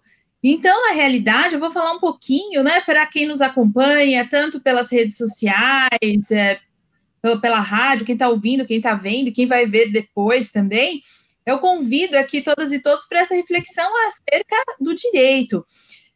Em geral, né, aqui nossos ouvintes é um público bastante variado e cada vez maior, e há pessoas certamente que são do campo do direito ou de outros campos do conhecimento. Mas quando se pensa, por exemplo, acerca do conceito de direito, do que, que é o direito, e se o direito sempre existiu e sempre existirá, quem aqui que está nos acompanhando e é do direito, certamente já escutou falar um velho brocário romano, ubi, societas ibius. Esse velho brocardo, onde a sociedade é direito. E esse velho brocardo, né, que é, é, que é tantas vezes repetido nas faculdades de direito, como se em toda a sociedade é, houvesse direito, na realidade, nós temos que olhar mais com, com bastante atenção esse tipo de afirmação, para que nós possamos perceber com as lentes dos dias atuais que esse brocardo ele se apresenta como uma falácia. Por quê? Por que será? Será que o direito, é, os nossos ouvintes certamente hoje se fala muito, né? Mais direitos, luta por direito. O, o que, que é o direito? Será que o direito que existia lá na sociedade romana, nas sociedades antigas, quem já ouviu falar do Código de Hammurabi, é uma coisa bem antiga, ou se não no período medieval, ou se não, e nos dias atuais é a mesma coisa? Será que o direito sempre foi a mesma coisa? Essa é a grande indagação, e eu que vou buscar trazer para vocês, vocês essa reflexão. Na realidade, quando se diz que o direito sempre é, o conceito de direito nunca variou ao longo do tempo. E o que se entendia por direito, tanto nas sociedades antigas, é, quanto nas sociedades feudais, quanto hoje, por direito, que se entendia dessa maneira, é, seria a mesma coisa, isso é fruto de uma visão idealista, idealizada. Por quê? Porque as sociedades antigas, vamos pegar o que se, entendia por direito na antiguidade. Esse vocábulo ius, né, que dá origem à palavra direito, vem lá de Roma, na antiguidade, aquilo que se entendia por direito era completamente distinto daquilo que se apresenta por direito hoje. O direito era muito mais ligado à ideia de partilha, à ideia de partilha das coisas. Ele era ligado à noção de natureza das coisas. O juiz, aquele que ia analisar um caso, por exemplo, ele olhava para o caso, ele olhava para as partes e ele decidia aquilo muito mais com uma percepção voltada para a natureza das coisas e casuística do que voltada para a noção de um sujeito de direito. Essa noção não existia. Vamos pensar lá para ficar mais claro aqui para quem nos acompanha. Vamos pensar num juiz da antiguidade, né? Não é do mundo romano, mas é, é um juiz da antiguidade. Salomão, quem conhece a história lá do rei Salomão e de quem que era ia dividir, quem que era a mãe da criança? Tinha a, a criança e ele ia decidir quem era a mãe. vejam que aquele juiz era um juiz diferenciado, ele olhava para as pessoas, ele ia perceber o caso, ele ia decidir com base não de um direito subjetivo, mas olhando para aquela realidade daquelas pessoas. E aquela solução que ele dava para um caso não necessariamente era a mesma que serviria de modelo para outros, era para aquele caso específico. Se nós é. pensarmos na sociedade romana, vamos pensar lá em Roma, quando se tinha aquela noção dos pretores peregrinos, aquelas pessoas que caminhavam, aqueles juízes que é, caminhavam naquelas sociedades e decidiam os casos. Vejam, era muito mais voltada a uma noção de natureza das coisas, era perceber a natureza. Era uma inspiração aristotélica. Aristotélica é aquele filósofo que fala da física, da natureza. Não tinha essa noção de direito subjetivo. A forma de pensar do homem da antiguidade era muito diferente da nossa. A gente né, em geral, nós pensamos, é, o que se costuma pensar é como se as pessoas sempre tivessem o mesmo padrão de comportamento e a sociedade sempre se estruturasse de uma forma parecida, como se houvesse uma evolução linear. Mas na realidade não é isso que ocorre. Houve uma diferença muito grande. Ju, te fazer uma pergunta que eu achei interessante você falando aí. É, então, quer, então quer dizer que teve um momento que houve uma formação para juízes, né? Na minha, na, minha, na minha visão, parece que é isso. Em algum momento a sociedade falou assim: não, a gente tem que formar esse juiz aqui nesse arcabouço de conhecimento. E minha pergunta foi: em que, em que momento isso aconteceu? Qual foi a necessidade de ter que formar um juiz, por exemplo, né? É, eu até vou fazer um, um guia específico, uma coluna sobre a função da magistratura, né, do judiciário e tudo mais. Então, eu não vou adiantar toda, toda a reflexão hoje, mas só para dar uma pinceladinha né, nessa questão, porque vou fazer uma. Na realidade, a visão de mundo do homem antigo ela era completamente distinta da nossa. Não é que havia, ah, no sentido Aristóteles, né? Se eu falando em pensar em formar um juiz ou, ou formar pessoas que sejam capazes de pensar o justo. Então, para trazer uma dica aqui de leitura, para se perceber como a ideia de ética e de justiça no mundo antigo, é, para que os nossos ouvintes, quem nos acompanha pelo Facebook, quem vai nos acompanhar pelo YouTube, possa é, ver uma bibliografia, como era a visão de mundo do homem antigo, eu recomendo a Ética Nicômaco, onde Aristóteles escrevendo esse livro, dedicando ao seu filho Nicômaco, ele vai dizer quais eram os parâmetros da ética e da justiça no mundo antigo. E aí, depois, essas funções, essas diferenças acerca das funções dos juízes hoje, nos dias atuais, eu vou fazer uma coluna específica sobre isso. Mas, aqui hoje, né, o foco é justamente a questão do conceito do que seja uh, o direito. Então, na realidade, quando quem já ouviu falar do Código de Justiniano, das institutas de Gaio, quem aqui é do direito, quem não é, certamente ouviu, às vezes, de orelhada pela, pela internet, algo do gênero. Veja, a visão do que se entendia por direito naquela sociedade era completamente diferente da nossa. Não obstante, muitas vezes as pessoas repitam a exaustão que a história é como se fosse um processo evolucionista, onde as coisas simplesmente estivessem em germe em uma determinada sociedade e fossem se desenvolvendo. Mas as coisas mudam radicalmente. Vamos pensar, então, falamos um pouquinho do que se entendia por direito na antiguidade, que ele estava muito mais ligado à natureza das coisas, era um direito natural, de partilha de, situações ligado às coisas e não a ideia de um direito subjetivo. No período medieval, quando nós pensamos lá na Idade Média, havia uma conexão muito grande com a ideia de religião, né? Nós tínhamos os feudos e as, as relações entre os servos e os senhores, aquela relação de vassalagem. Quem punha as regras dentro daquele feudo era o senhor.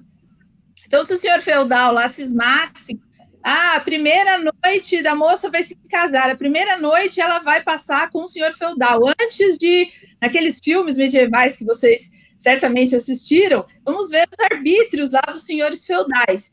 Vejam, naquele momento histórico, o que se entendia por direito era completamente distinto. O servo não estava na mesma estatura do senhor feudal. Os dois não dispunham de uma paridade de, de armas, digamos assim. Como que a sociedade se transforma nós chegamos ao conceito de direito, aquilo que se apresenta por direito na nossa sociedade. Como que isso ocorre? Bom, nós tivemos aquelas revoluções, as revoluções burguesas, a Revolução Industrial, a Revolução Francesa, e todo um período histórico que antecedeu isso, a Era Moderna, até culminar com essas revoluções, nos quais nós tivemos uma mudança total da sociedade, nós tivemos uma mudança no sentido das, das, da estruturação da sociedade. A sociedade feudal era uma sociedade estamental. As pessoas, você morria servo, você morria servo, acabou, era essa a sua vida. Não tinha mobilidade. E nas sociedades capitalistas, como que nós temos a estruturação da sociedade? As pessoas se apresentam como portadores de mercadorias. O trabalhador, então, ao longo do tempo, teve um processo histórico lá uh, de desapropriação das terras dos, dos trabalhadores, enfim, de dissolução dos feudos e tudo mais. E as pessoas que passaram a residir nas cidades, houve uma mudança da estrutura social europeia, e a partir daí acende uma nova classe social que é a burguesia, e as pessoas começam a fazer comércio.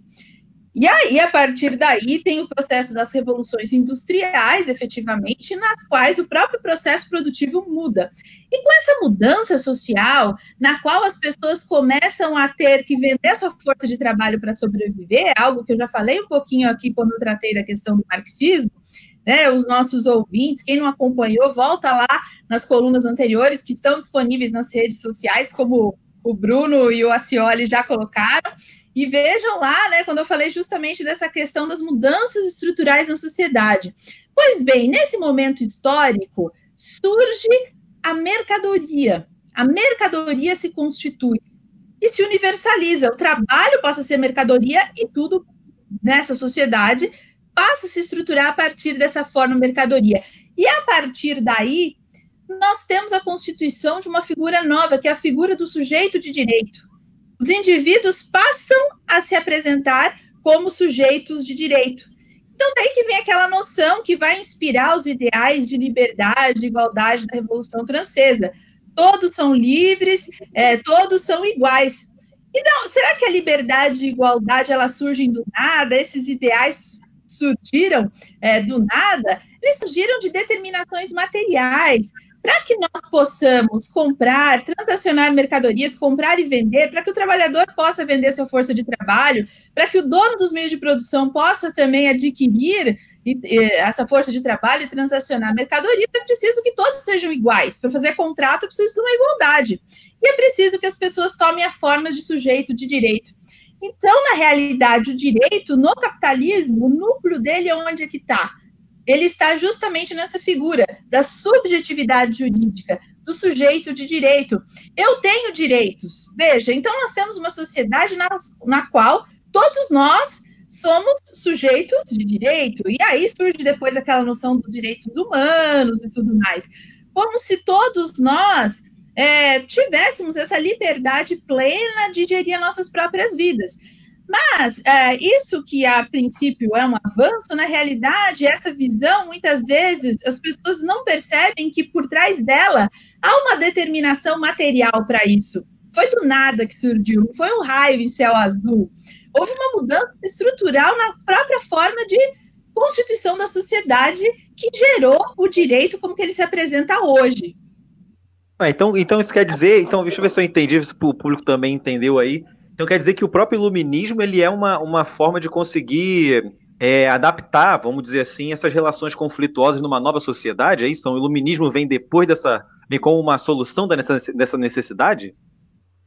É, na realidade, é muito boa sua pergunta, Bruno. Na realidade, o iluminismo é uma consequência de um processo histórico. Na realidade, as ideias, né, elas não, elas não florescem, não frutificam à toa. Sempre tem uma determinação material. Então, essa figura é, do sujeito de direito, essas noções de liberdade, de igualdade, se faziam necessárias nas próprias relações sociais materialmente.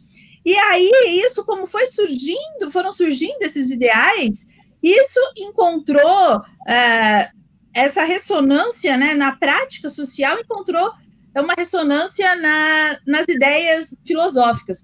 Tem um filósofo que eu já falei aqui para vocês, que é o Louis Althusser, e ele fala uma coisa bem legal, que a filosofia ela é luta de classes na teoria. Então a pergunta dele é assim: por que, que será que certas ideias têm hora que elas florescem e tem horas que não? Justamente no iluminismo havia uma base material e depois essa base material vai se fortalecer cada vez mais, para que os ideais da burguesia, que é a classe que passa a ser a classe dominante, passem a ser os ideais da sociedade. Vejam que é justamente sua pergunta é muito boa, que é aquele momento no qual a religião vai perder o seu protagonismo. E quem que vai assumir esse protagonismo? É o direito. A religião perde. Claro que ela ainda tem um papel muito importante na nossa sociedade, mas menor do que o que determina efetivamente é a relação jurídica e que subjaz a ela é a relação material.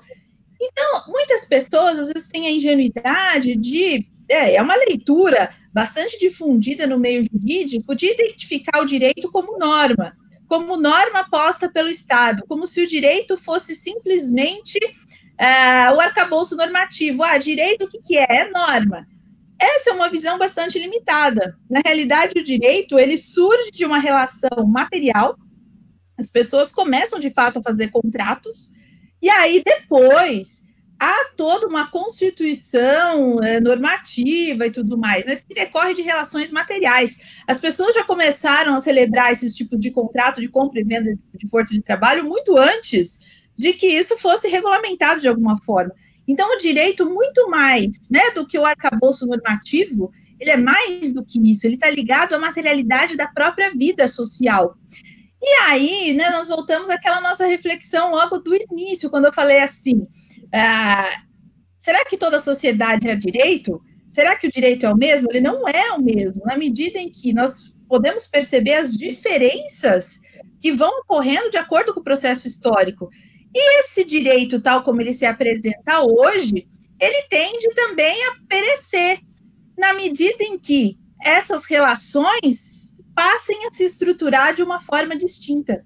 Então, a partir do momento em que a sociedade, por exemplo, não for mais nucleada nessa forma mercadoria, na qual as pessoas não precisem mais se vender para poder sobreviver, esse direito, tal como ele se estrutura agora, o que nós entendemos por direito hoje, ele também vai uh, definhar. Então, essa é a questão. Então, às vezes as pessoas têm um idealismo que nós vamos mudar o mundo por meio do direito se esquecendo de que o direito ele é o resultado, como ele se apresenta hoje, ele é o resultado, ele é o produto das relações sociais capitalistas, ele é o produto dessas relações sociais. Quando essas relações sociais se transformarem, o que nós entendemos por direito também vai desaparecer. Então, é, às vezes as pessoas pensam assim, nossa, é, aqui eu falo para todos os públicos, que quem tiver mais interesse, né, eu recomendo dois livros bem interessantes, né, vários, três livros aqui, a, a princípio, para os nossos, que nos acompanha aqui pelas redes sociais, ouvintes, telespectadores, enfim. É, nós temos lá o livro do Pachucanes, Teoria Geral do Direito e Marxismo, Evgeny Pachucanes, A Questão do Direito em Marx, do Márcio Bilharinho Naves, Introdução ao Estudo do Direito, do Alisson Mascaro. São três livros muito interessantes para quem quer conhecer essa perspectiva. Porque, na realidade, aqui eu trago para quem está nos acompanhando que o pensamento jurídico contemporâneo nem todos compactuam da mesma visão de mundo. Como nós pensamos assim, ah, é jurista, será que se vocês trouxessem um outro jurista aqui para ser um colunista do programa para participar, ele tem essa mesma visão? Não necessariamente porque os, o pensamento jurídico contemporâneo ele se divide em três grandes caminhos. O caminho do positivismo, que é aquele que eu falei para vocês, que identifica o direito à norma. Ele fala, não, o direito é norma, pronto. Norma posta pelo Estado. Hans Kelsen é um jurista que vai dizer isso. Nós temos lá uma outra visão que vai dizer que o direito está ligado às relações de poder. O jurista que pensava isso era Carl Schmitt. E há outros juristas também em cada um desses caminhos. Estou citando o principal é, dentro desses caminhos. Foucault, em certa medida, não é jurista, é um filósofo, mas quando ele fala da microfísica do poder, ele vai mostrar lá as relações de poder que subjazem, a, que transcendem esse horizonte meramente normativo. O próprio Heidegger, então, que é um filósofo, também vai trabalhar com essa perspectiva não só é, normativa de mundo. E aí nós temos a perspectiva crítica, que é o que eu estou trazendo para vocês, é a marxista, que vai encontrar a realidade do direito na materialidade das relações sociais. Por isso, aí tem um livrinho bem interessante que é do Engels, que é o, so é o socialismo jurídico. Muitos marxistas, isso é um debate bem interessante no campo do marxismo, né? Será em que medida nós podemos transformar a sociedade por meio do direito? Em que medida é por meio. Será que dando mais direitos para as pessoas nós vamos transformar a sociedade? Então, vamos lá, basta eu colocar lá na Constituição: todo mundo tem direito à casa, todo mundo tem direito à saúde, todo mundo tem direito à educação. Basta nós dizermos esses direitos e dotarmos todos essa condição de sujeitos de direito para que materialmente a sociedade se transforme? Não precisa nem ser do campo do direito. Qualquer lei vai olhar e vai falar: não, isso não basta. Será que se eu na Constituição começar a constar que o Brasil é socialista a partir de hoje, será que se não mudar as relações materiais vai mudar alguma coisa? Pois não, Bruno, quer falar algo? Não, não, porque é justamente isso, assim, eu fiquei imaginando aqui no mundo distópico, né, vamos dizer assim, ou utópico, aí não sei, depende da perspectiva das pessoas, será que poderia ser possível uma sociedade no futuro é, que não precisasse de direito, que as relações materiais não, exigis, não exigissem que nós tivéssemos o direito, por exemplo? Isso é, isso é possível ou não? O que, que você acha? Excelente a sua pergunta, Bruno. Perfeita. Fundamental para essa reflexão. Por quê? É, quando nós pensamos exatamente dentro dessa perspectiva que o direito, tal como ele se apresenta, tendo como núcleo o sujeito de direito, como derivado da forma mercadoria, como aquele que garante a propriedade privada, né, como aquele que garante que o indivíduo uh, que está sem teto vai continuar sem teto, vai morrer sem teto, enfim, que garante as próprias relações de trabalho, que as pessoas possam é, quando eu digo se venderem, porque é, é venda da força de trabalho, mas não tem como dissociar a força de trabalho da própria pessoa. Minha força de trabalho não vai embora sozinha, eu tenho que é, estar atuando diretamente de alguma forma. Então, na realidade, quando nós pensamos que materialmente a sociedade não vai se estruturar a partir da forma da mercadoria, o direito deixa, tal como ele se apresenta hoje, é, no mais do que o, o nome direito, mas a relação social que o direito representa, ela deixa de existir. E com isso, uh, se essas relações com base no direito deixam de existir, o direito também vai perecer. E isso é uma discussão interessantíssima que você colocou, essa pergunta foi fundamental, porque muitas vezes as pessoas têm dúvida no sentido de pensar uma possibilidade de uma transformação social, uma transição socialista por meio do direito. Então, por meio de conferir direitos para as pessoas, é como se fosse um socialismo por decreto. É como se fosse aquela ideia de, a partir do momento que eu vou dando ou migalhas para o trabalhador, ou dando direito a um benefício social, por si só, eu vou transformar materialmente a sociedade. Não dá. Nós não conseguimos transformar a sociedade materialmente sem alterar as relações de produção. Então, eu posso dar um benefício de mil reais para cada trabalhador, dois mil reais para os necessitados. Mas materialmente, ainda nós temos uma lógica de acumulação, uma lógica capitalista, que engendra essa própria exploração. Então, na realidade, o direito ele é consequência de tudo isso. Então, uh, se a base material se modifica, na qual o direito está estruturado, as relações uh, jurídicas também vão perecer dentro dessa lógica. E Pachucanes, que é o jurista que eu citei aqui para vocês, ele é muito mal compreendido nesse sentido, porque as pessoas têm uh, uma visão de mundo no sentido de se pensar que a sociedade sempre vai se estruturar por meio do direito, que quando alguém chega e fala que o direito vai perecer, as pessoas entendem, ué, mas vai ficar uma balbúrdia, vai ficar uma anarquia, todo mundo vai fazer o que quer. Não é isso que o Pascani está colocando. Ele está dizendo que as relações é, jurídicas derivadas da forma mercadoria, elas vão perecer. O direito, tal como nós conhecemos, vai perecer. Isso não significa que a sociedade não vai se organizar. Pelo contrário, a sociedade vai se organizar ainda mais, no sentido de que as pessoas vão ter, uh, todas elas, um protagonismo social e não um arcabouço é, meramente normativo que fica gerindo a vida das pessoas, não uma noção de objetividade jurídica que, na realidade, só serve para se perpetuar a própria exploração. Só serve, por exemplo, semana passada eu falei da questão do, da, da, da música do Dom Irã e do despejo do pobre, enfim, daquela situação onde o direito serve justamente para presidir essa lógica de exploração das pessoas, é, quando nós pensamos isso, nós podemos pensar facilmente que não é por meio do direito que nós vamos conseguir mudar a nossa sociedade, de forma alguma. O direito é o que garante que o pobre continue sendo explorado e que o rico continue cada vez mais rico. É o direito que garante a propriedade privada, para ficar não ficar tão abstrato, para ficar claro aqui para quem nos acompanha. E mais do que isso, o direito é a forma social do próprio capitalismo. É claro que para um jurista, muitas vezes, isso é algo extremamente incômodo. É, mas então é, na realidade, o jurista é um mero lacaio do capital? Em certa medida, sim. O Juliana, Juliana falou é uma frase que eu acho que as pessoas têm que levar para a vida delas. O direito é uma forma social do capitalismo, não é isso? Você falou?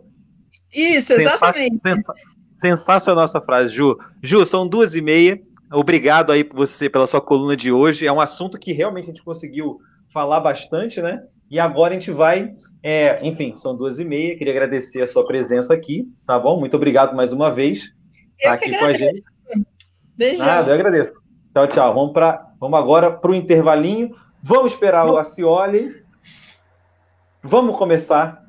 Então, meu querido Osório, a gente vai começar agora a volta ao mundo, né? Justamente porque a gente tem aí muita coisa para falar, principalmente em relação ao, principalmente em relação ao Beirute, né? E também outras coisas importantes aqui, como por exemplo a própria vacina, né? E por aí vai. Ou seja, a gente tem ah, pontos importantes aqui. Só lembrando o pessoal que está acompanhando a gente, a gente mudou a, a programação de hoje. Em vez de a gente começar pela volta ao mundo, a gente colocou no final agora, tá bom? A coluna Juliana hoje também foi um pouquinho diferente também, mas é, Luiz, perguntar você uma coisa. Eu estava vendo sobre esse negócio da vacina, é, que tem uma vacina russa, tem uma vacina chinesa, tem. Isso vai. E aí vai, vai ser produzida pela Fiocruz agora? Ou seja, é a vacina chinesa, é a russa, a mesma vacina? Como é que você imagina que isso vai ser aplicado no Brasil agora com a produção da, pela Fiocruz? Pois é, Bruno. É, essa questão da vacina está dando o que falar, né?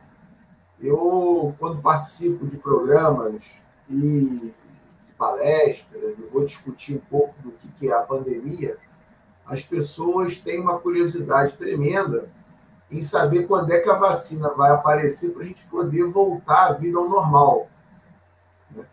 E aí, com muita tranquilidade, eu sempre respondo. Né? A primeira coisa é que a vida não vai voltar ao normal.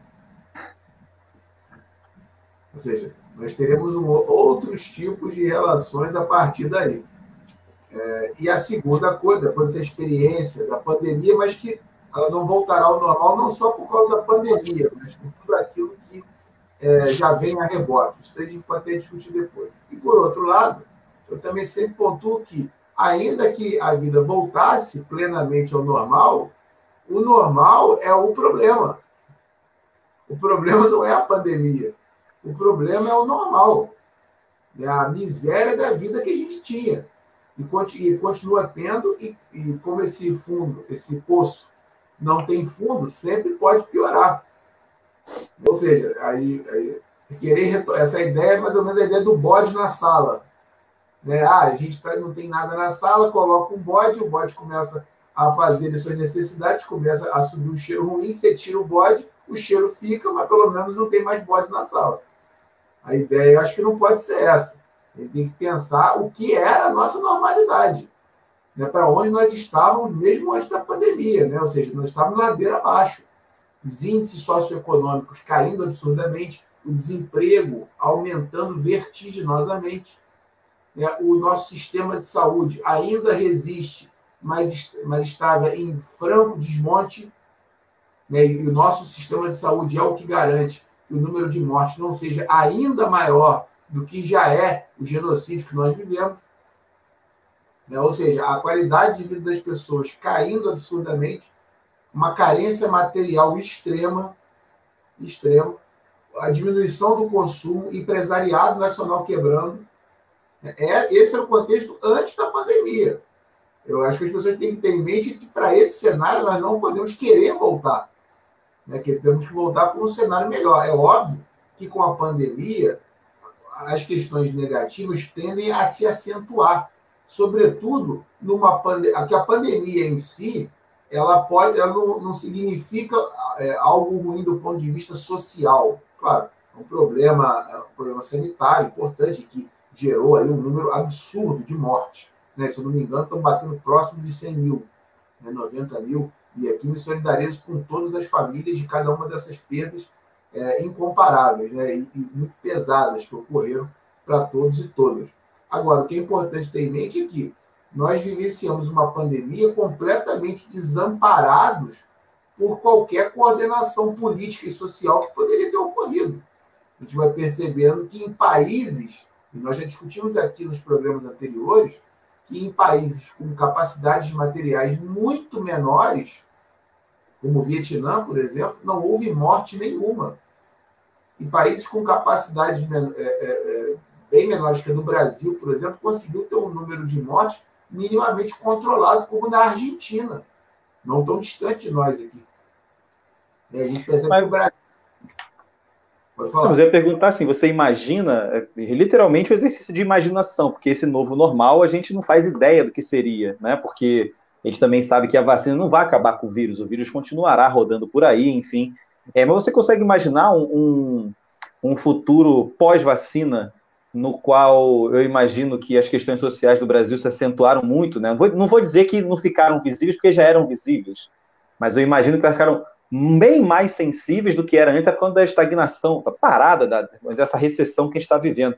Você imagina que existe como a gente mudar esse modelo? Claro, como mudar, eu quero que mude, mas você visualiza que isso seja plausível de mudar para um outro caminho, que não seja aprofundamento daquilo que nós tínhamos? Não, percebo, é, exato. O, o, o, tratamento que foi dado, o, né, o tratamento, o combate que foi dado ao vírus, ele faz com que fiquem evidentes todas as nossas carências pretéritas. Ele só aprofunda, dado que esse tratamento foi altamente negligente, né, nos deixou a todos à deriva, ele está apenas aprofundando os efeitos deletérios que já estavam em curso antes. Não, não, não preciso lembrar aqui que nós vivíamos em 2019, por exemplo, no início de 2020, os rescaldos ainda da crise econômica de 2008, que, bateram pesado aqui na periferia.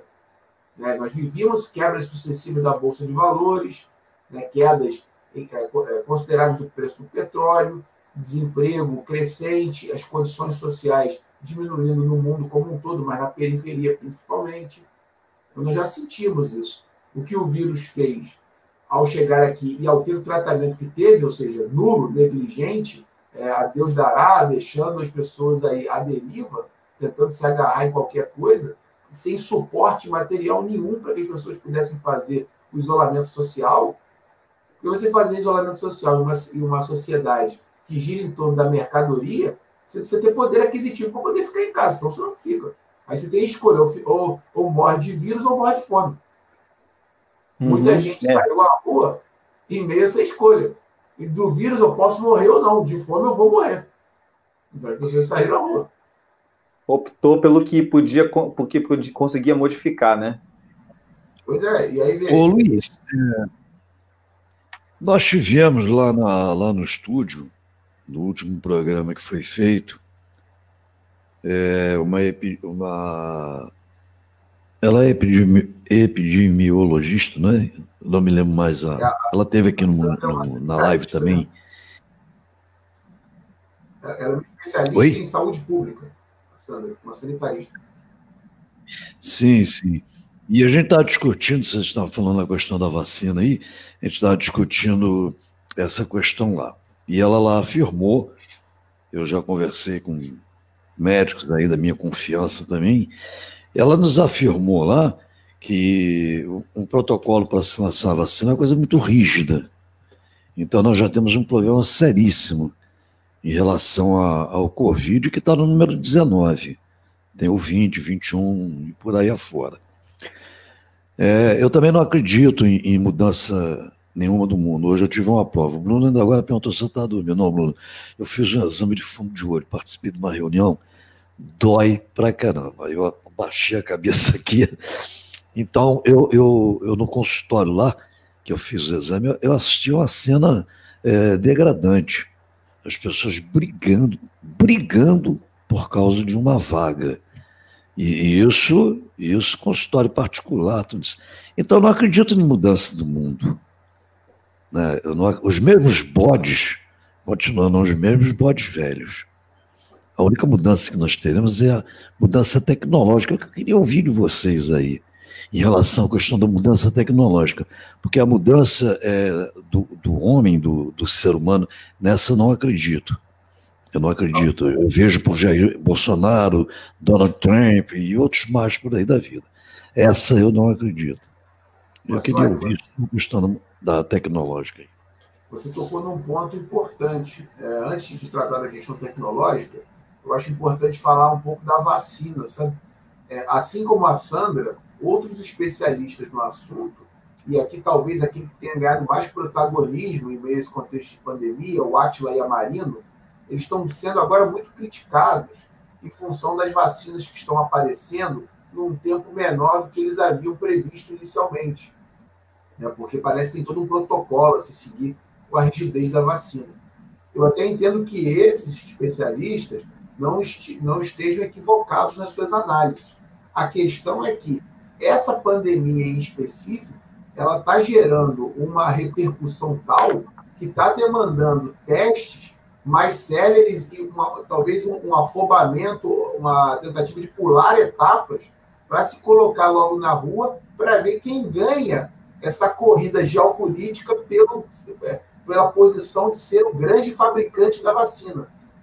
Ou seja, em torno de uma questão que é sanitária, tem aí todo um conteúdo geopolítico de disputa entre as grandes potências para se colocar como salvador do mundo, como aquele que conseguiu descobrir a vacina do coronavírus, pandemia que, a, é, que devastou boa parte do globo.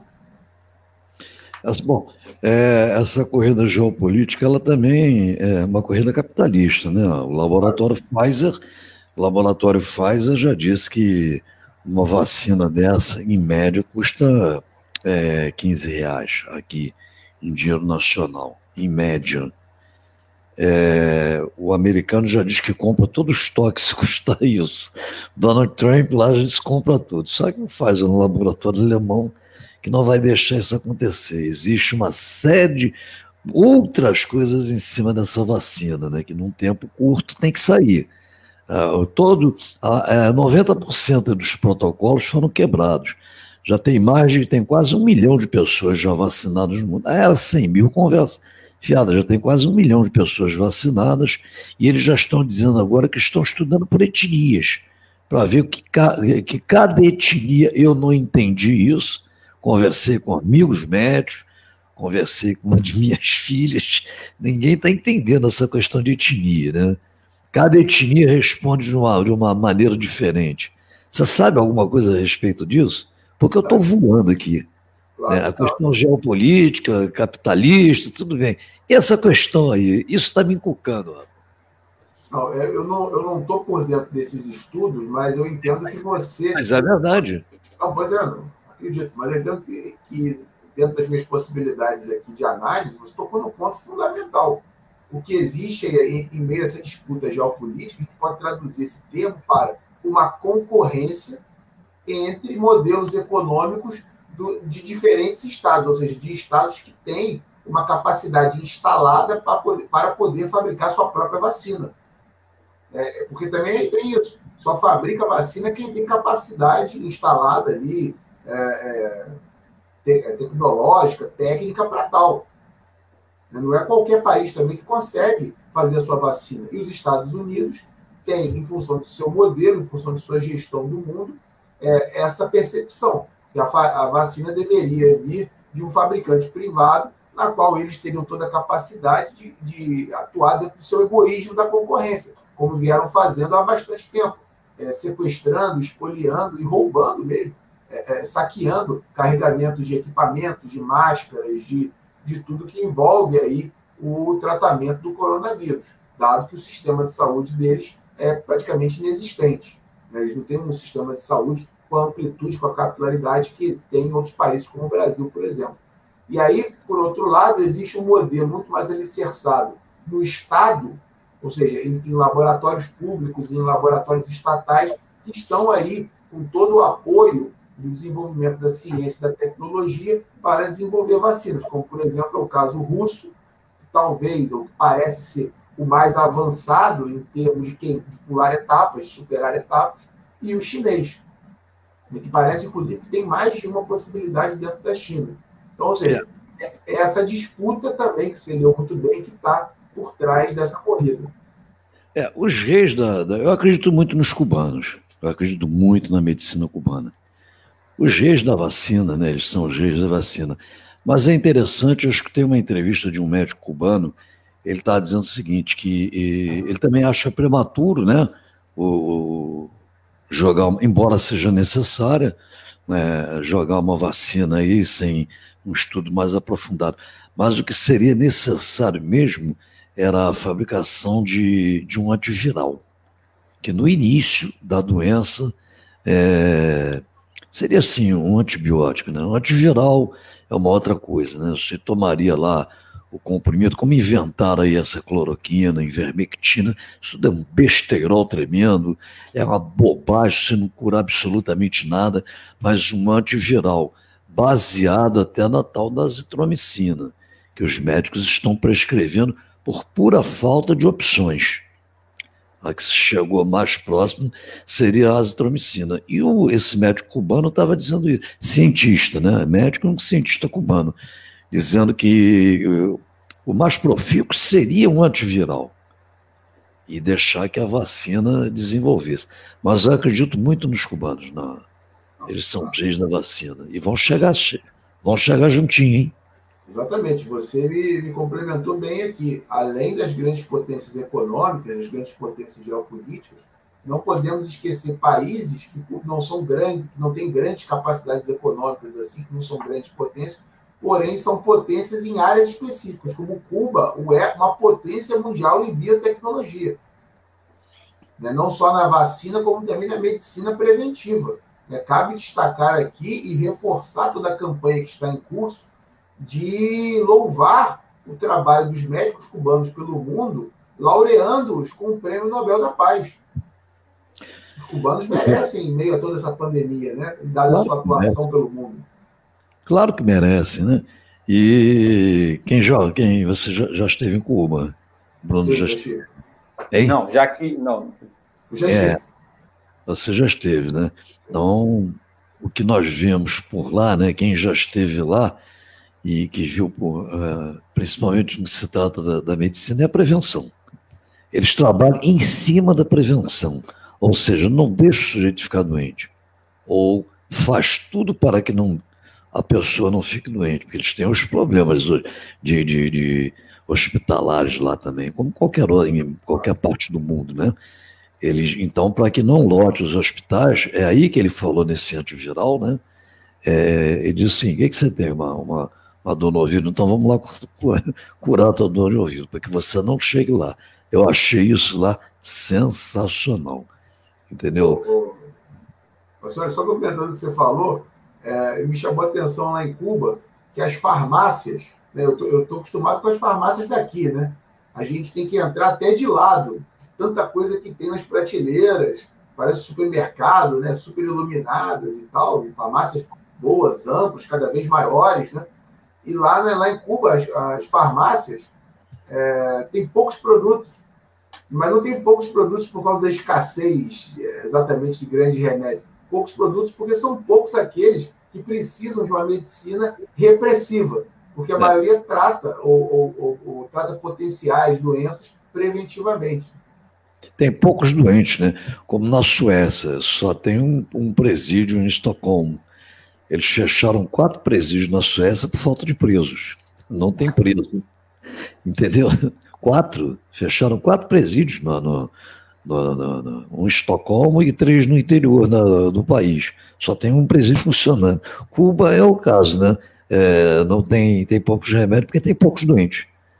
Entendeu? Quem, quem esteve lá, quem conhece, quem, quem conversa, quem sabe de tudo que se passa lá, sabe que isso aí é uma grande realidade, igualzinho aqui no Brasil, né?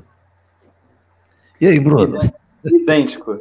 Não, o que eu ia falar é o seguinte, é porque o lance da vacina, eu acho que, enfim, todo mundo gosta de falar alguma coisa, mas no caso aí do, de recriminar o, o rapaz, eu esqueci o nome dele, como é, é o nome dele, do rapaz que fala muito sobre o coronavírus agora? É o... Atila Yamarino. Atila, Atila. É, porque o que acontece? Primeiro que a Rússia, ela está pulando algumas etapas produtivas, etapas de teste do remédio, da, da vacina para poder começar a produzir, né? ou seja, não está seguindo o protocolo padrão, e sem falar que não é um vírus qualquer, é um vírus que parou o mundo ao, ao mesmo tempo, né? Então, realmente, assim, como são muitas cabeças, assim como o Elias estava falando com a gente, né? Como são muitas cabeças trabalhando no mesmo, no mesmo, no mesmo objetivo, você acelera o alcance desse objetivo, né? no caso aí da confecção da vacina e até mesmo pulando algumas etapas aqui, como os russos têm feito. Até porque os próprios alemães agora estão com receio, receio não, estão preocupados com a segunda onda da, da Covid na Alemanha também, né, Luiz? É, o Bruno, quanto a esse assunto que você levantou aí, só uma observação. Não sejamos ingênuos né, de comprar pelo todo o que sai na mídia ocidental sobre a Rússia, até porque muita desinformação, muita, né, muita picuinha. Dentro dos Estados Unidos, então, a Rússia é culpada de tudo. É, o Trump, se o Trump ganhou dos democratas, a culpa é da Rússia, se não sei o que, a culpa é da Rússia, está né, metido em tudo aí que é sempre um bom anteparo. A a, a, o que eu, que eu é o seguinte, a mídia ocidental veicula a Rússia na dianteira porque foi queimando, foi pulando etapas, mas o que não significa também que os laboratórios privados do grande conglomerado de empresas farmacêuticas do mundo, chamado de Big Pharma, não façam o mesmo. Inclusive, não para esse. Veja, pular etapas em meio à pandemia global, que é o coronavírus, às vezes até os fins justificam os meios. O que eu estou querendo dizer é que a, a... Só, só para comentar uma situação. Eu quero dizer que, eu quero dizer que muitas vezes na tal normalidade tem, tem remédios aí que são feitos exclusivamente para vender. E etapas são, são puladas e a gente nem, nem lembra disso, ou isso nem sai na mídia, ou nem se discute muito a fundo. Né? Fica uma...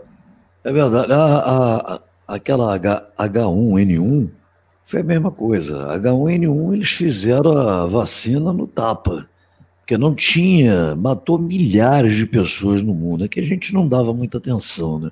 Foi aí que o pessoal que se tocou que tinha que fazer higiene, né, passar álcool gel nas mãos é um hábito. A mania, já... a mania do álcool em gel surgiu nessa época, né? Surgiu nessa época. Eu, eu por exemplo, já fazia bem antes. Entendeu? Você. É, a asepsia das mãos é, é fundamental. Então, eles. Olha só, o mundo veio descobrir que você botava a mão na boca, pegava a gripe do porco, da galinha, sei lá o que, que era, do frango, enfim, era o H1N1. E essa vacina, ela também não passou por todos os estágios.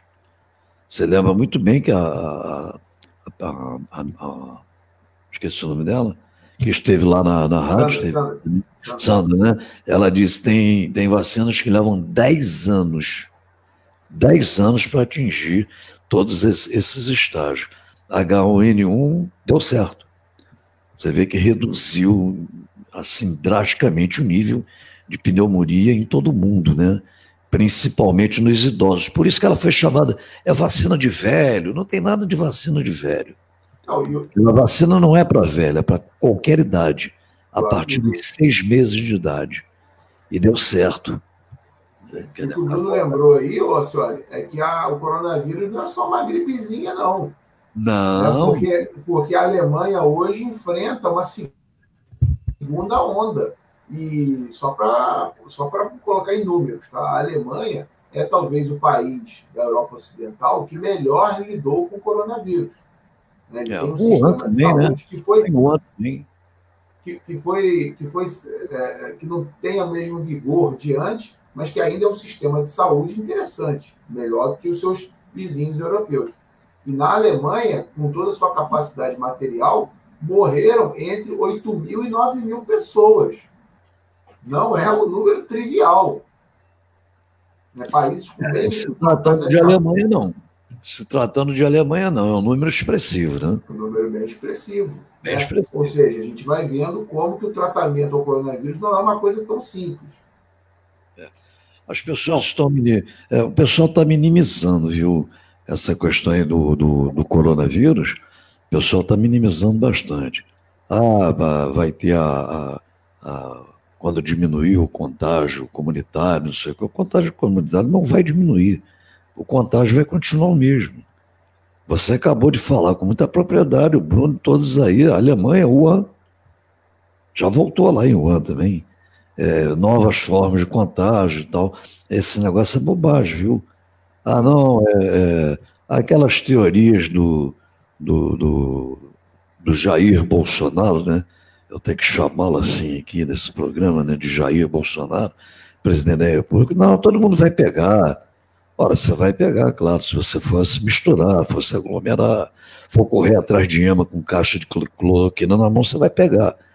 Até se alguém passar a mão nas penas da M, passar em você, você vai pegar. Então, é uma questão muito delicada. A gente tem que torcer é para o antiviral cubano, que é o único que está se preocupando com o antiviral, e para que essa vacina dê certo, né? Para que seja igual ao H1N1, que a cada ano ela se modifica. Eles colocam um ingrediente lá. O Osório, agora para poder terminar, a gente tem cinco minutinhos. A gente não podia deixar a volta do mundo hoje sem falar do que aconteceu em Beirute, né? Dessa explosão e, e a repercussão que deu, né? Porque qual, é, qual é a preocupação? É acidente? É ataque terrorista? É, o que, que aconteceu aí? O que você tem a falar sobre isso aí, sobre o que aconteceu no Líbano? Rapaz, vocês viram os vídeos da explosão? Que coisa, né? Que devastador. Olha, é, eu fiquei. Eu fiquei apavorado, horrorizado e né, na, na, na, em meio à emoção, eu fiquei muito abalado. Porém, com a frieza da teoria, com a frieza da análise, a gente vai percebendo que as relações, que essa realidade do horror das mortes, da miséria, é, da devastação, essa é a realidade das relações internacionais. É sempre bom pontuar. Ainda não se sabe exatamente o que aconteceu, há várias especulações sobre, mas antes de tocar nas especulações que estão sobre a mesa, que são muitas, eu acho que ainda é prematuro falar, ah, cravar uma delas, mas tem pessoas importantes muito sábias tratando do assunto. Acho só interessante resgatar aqui um pouco da história do Líbano e da importância da sua posição geopolítica, é uma posição muito, é, muito estratégica ali no Oriente Médio. É, o Líbano ele fez parte durante muito tempo, claro, da civilização milenar, mas fez parte durante muito tempo do Império Turco-Otomano. Por isso, assim, ali, muitos é, libaneses que lá, que lá viviam com a ocupação turco-otomana, que durou bastante tempo, eles migraram para outras partes do mundo, sobretudo após o fim desse Império Turco-Otomano que se deu com o fim da Primeira Guerra Mundial. Muitos dos imigrantes, muitos daqueles que o Brasil recebeu, libaneses, sírios, por exemplo, também, não gostavam de ser chamados de turcos. Né? Aqui no Brasil, muita gente chamava, ah, é tudo turco, generalizando tudo. Não gostavam por quê? Porque o turco ele era o dominador da região, ele ocupou durante muito tempo aquela região. Quando cai o Império Turco Otomano, vem a ocupação francesa.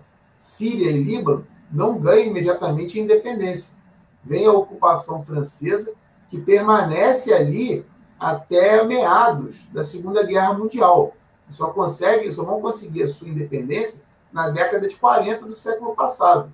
E, e uma independência dividida em dois países, Síria e Líbano. O Líbano ficou com boa parte do litoral. Então ele tem um território muito parecido com o de Portugal, né, voltado para fora, voltado para o mar.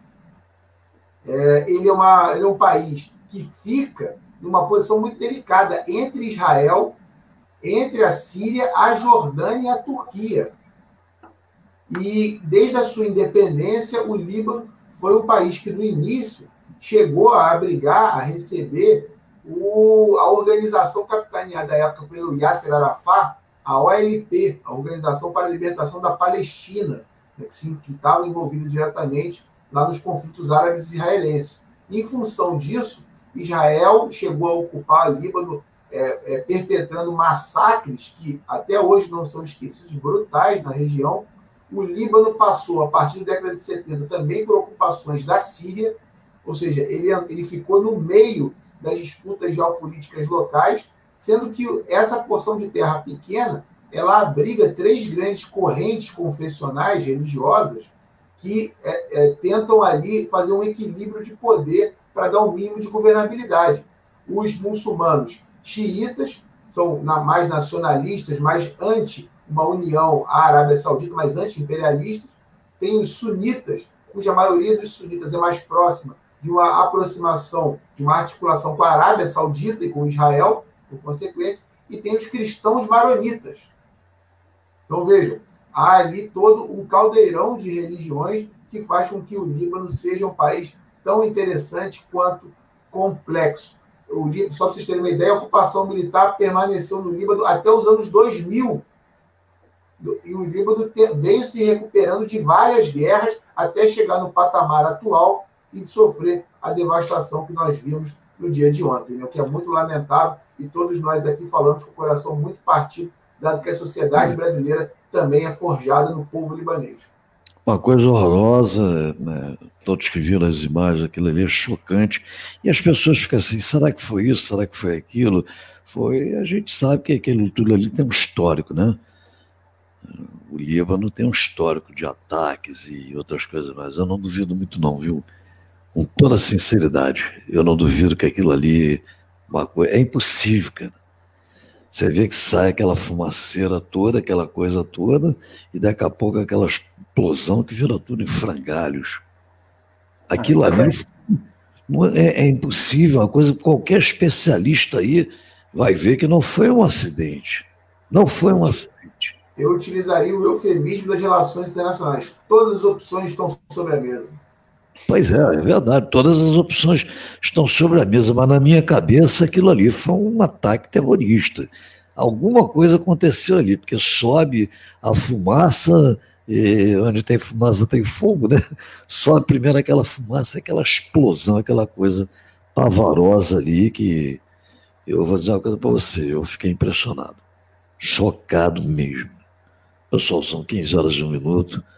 Bruno Pontes, Luiz, Felipe Osório, vocês podem encerrar o programa aí. Entendeu? Eu tô com uma dor na vista terrível. Senhora, eu te desejo melhoras né, e mando aí uma boa tarde a todos e todos. Uma satisfação ter participado desse programa ao contrário. Né? Programa que começou pelo final e terminou pelo início. É, mas foi muito senhora... bom. Elias Jabu sempre, ele teve lá na rádio já, sempre é uma. É, sempre traz novidades, né? tem uma, uma oratória sensacional. Vamos lá, Bruno.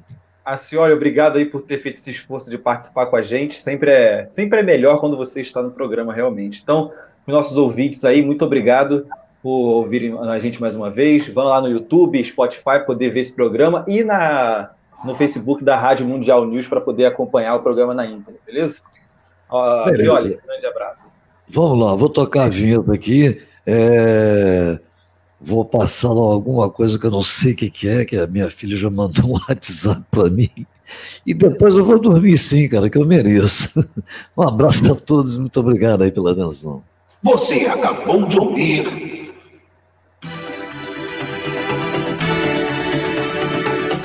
Painel Mundial. Com Luiz Felipe Osório e Bruno Pontes.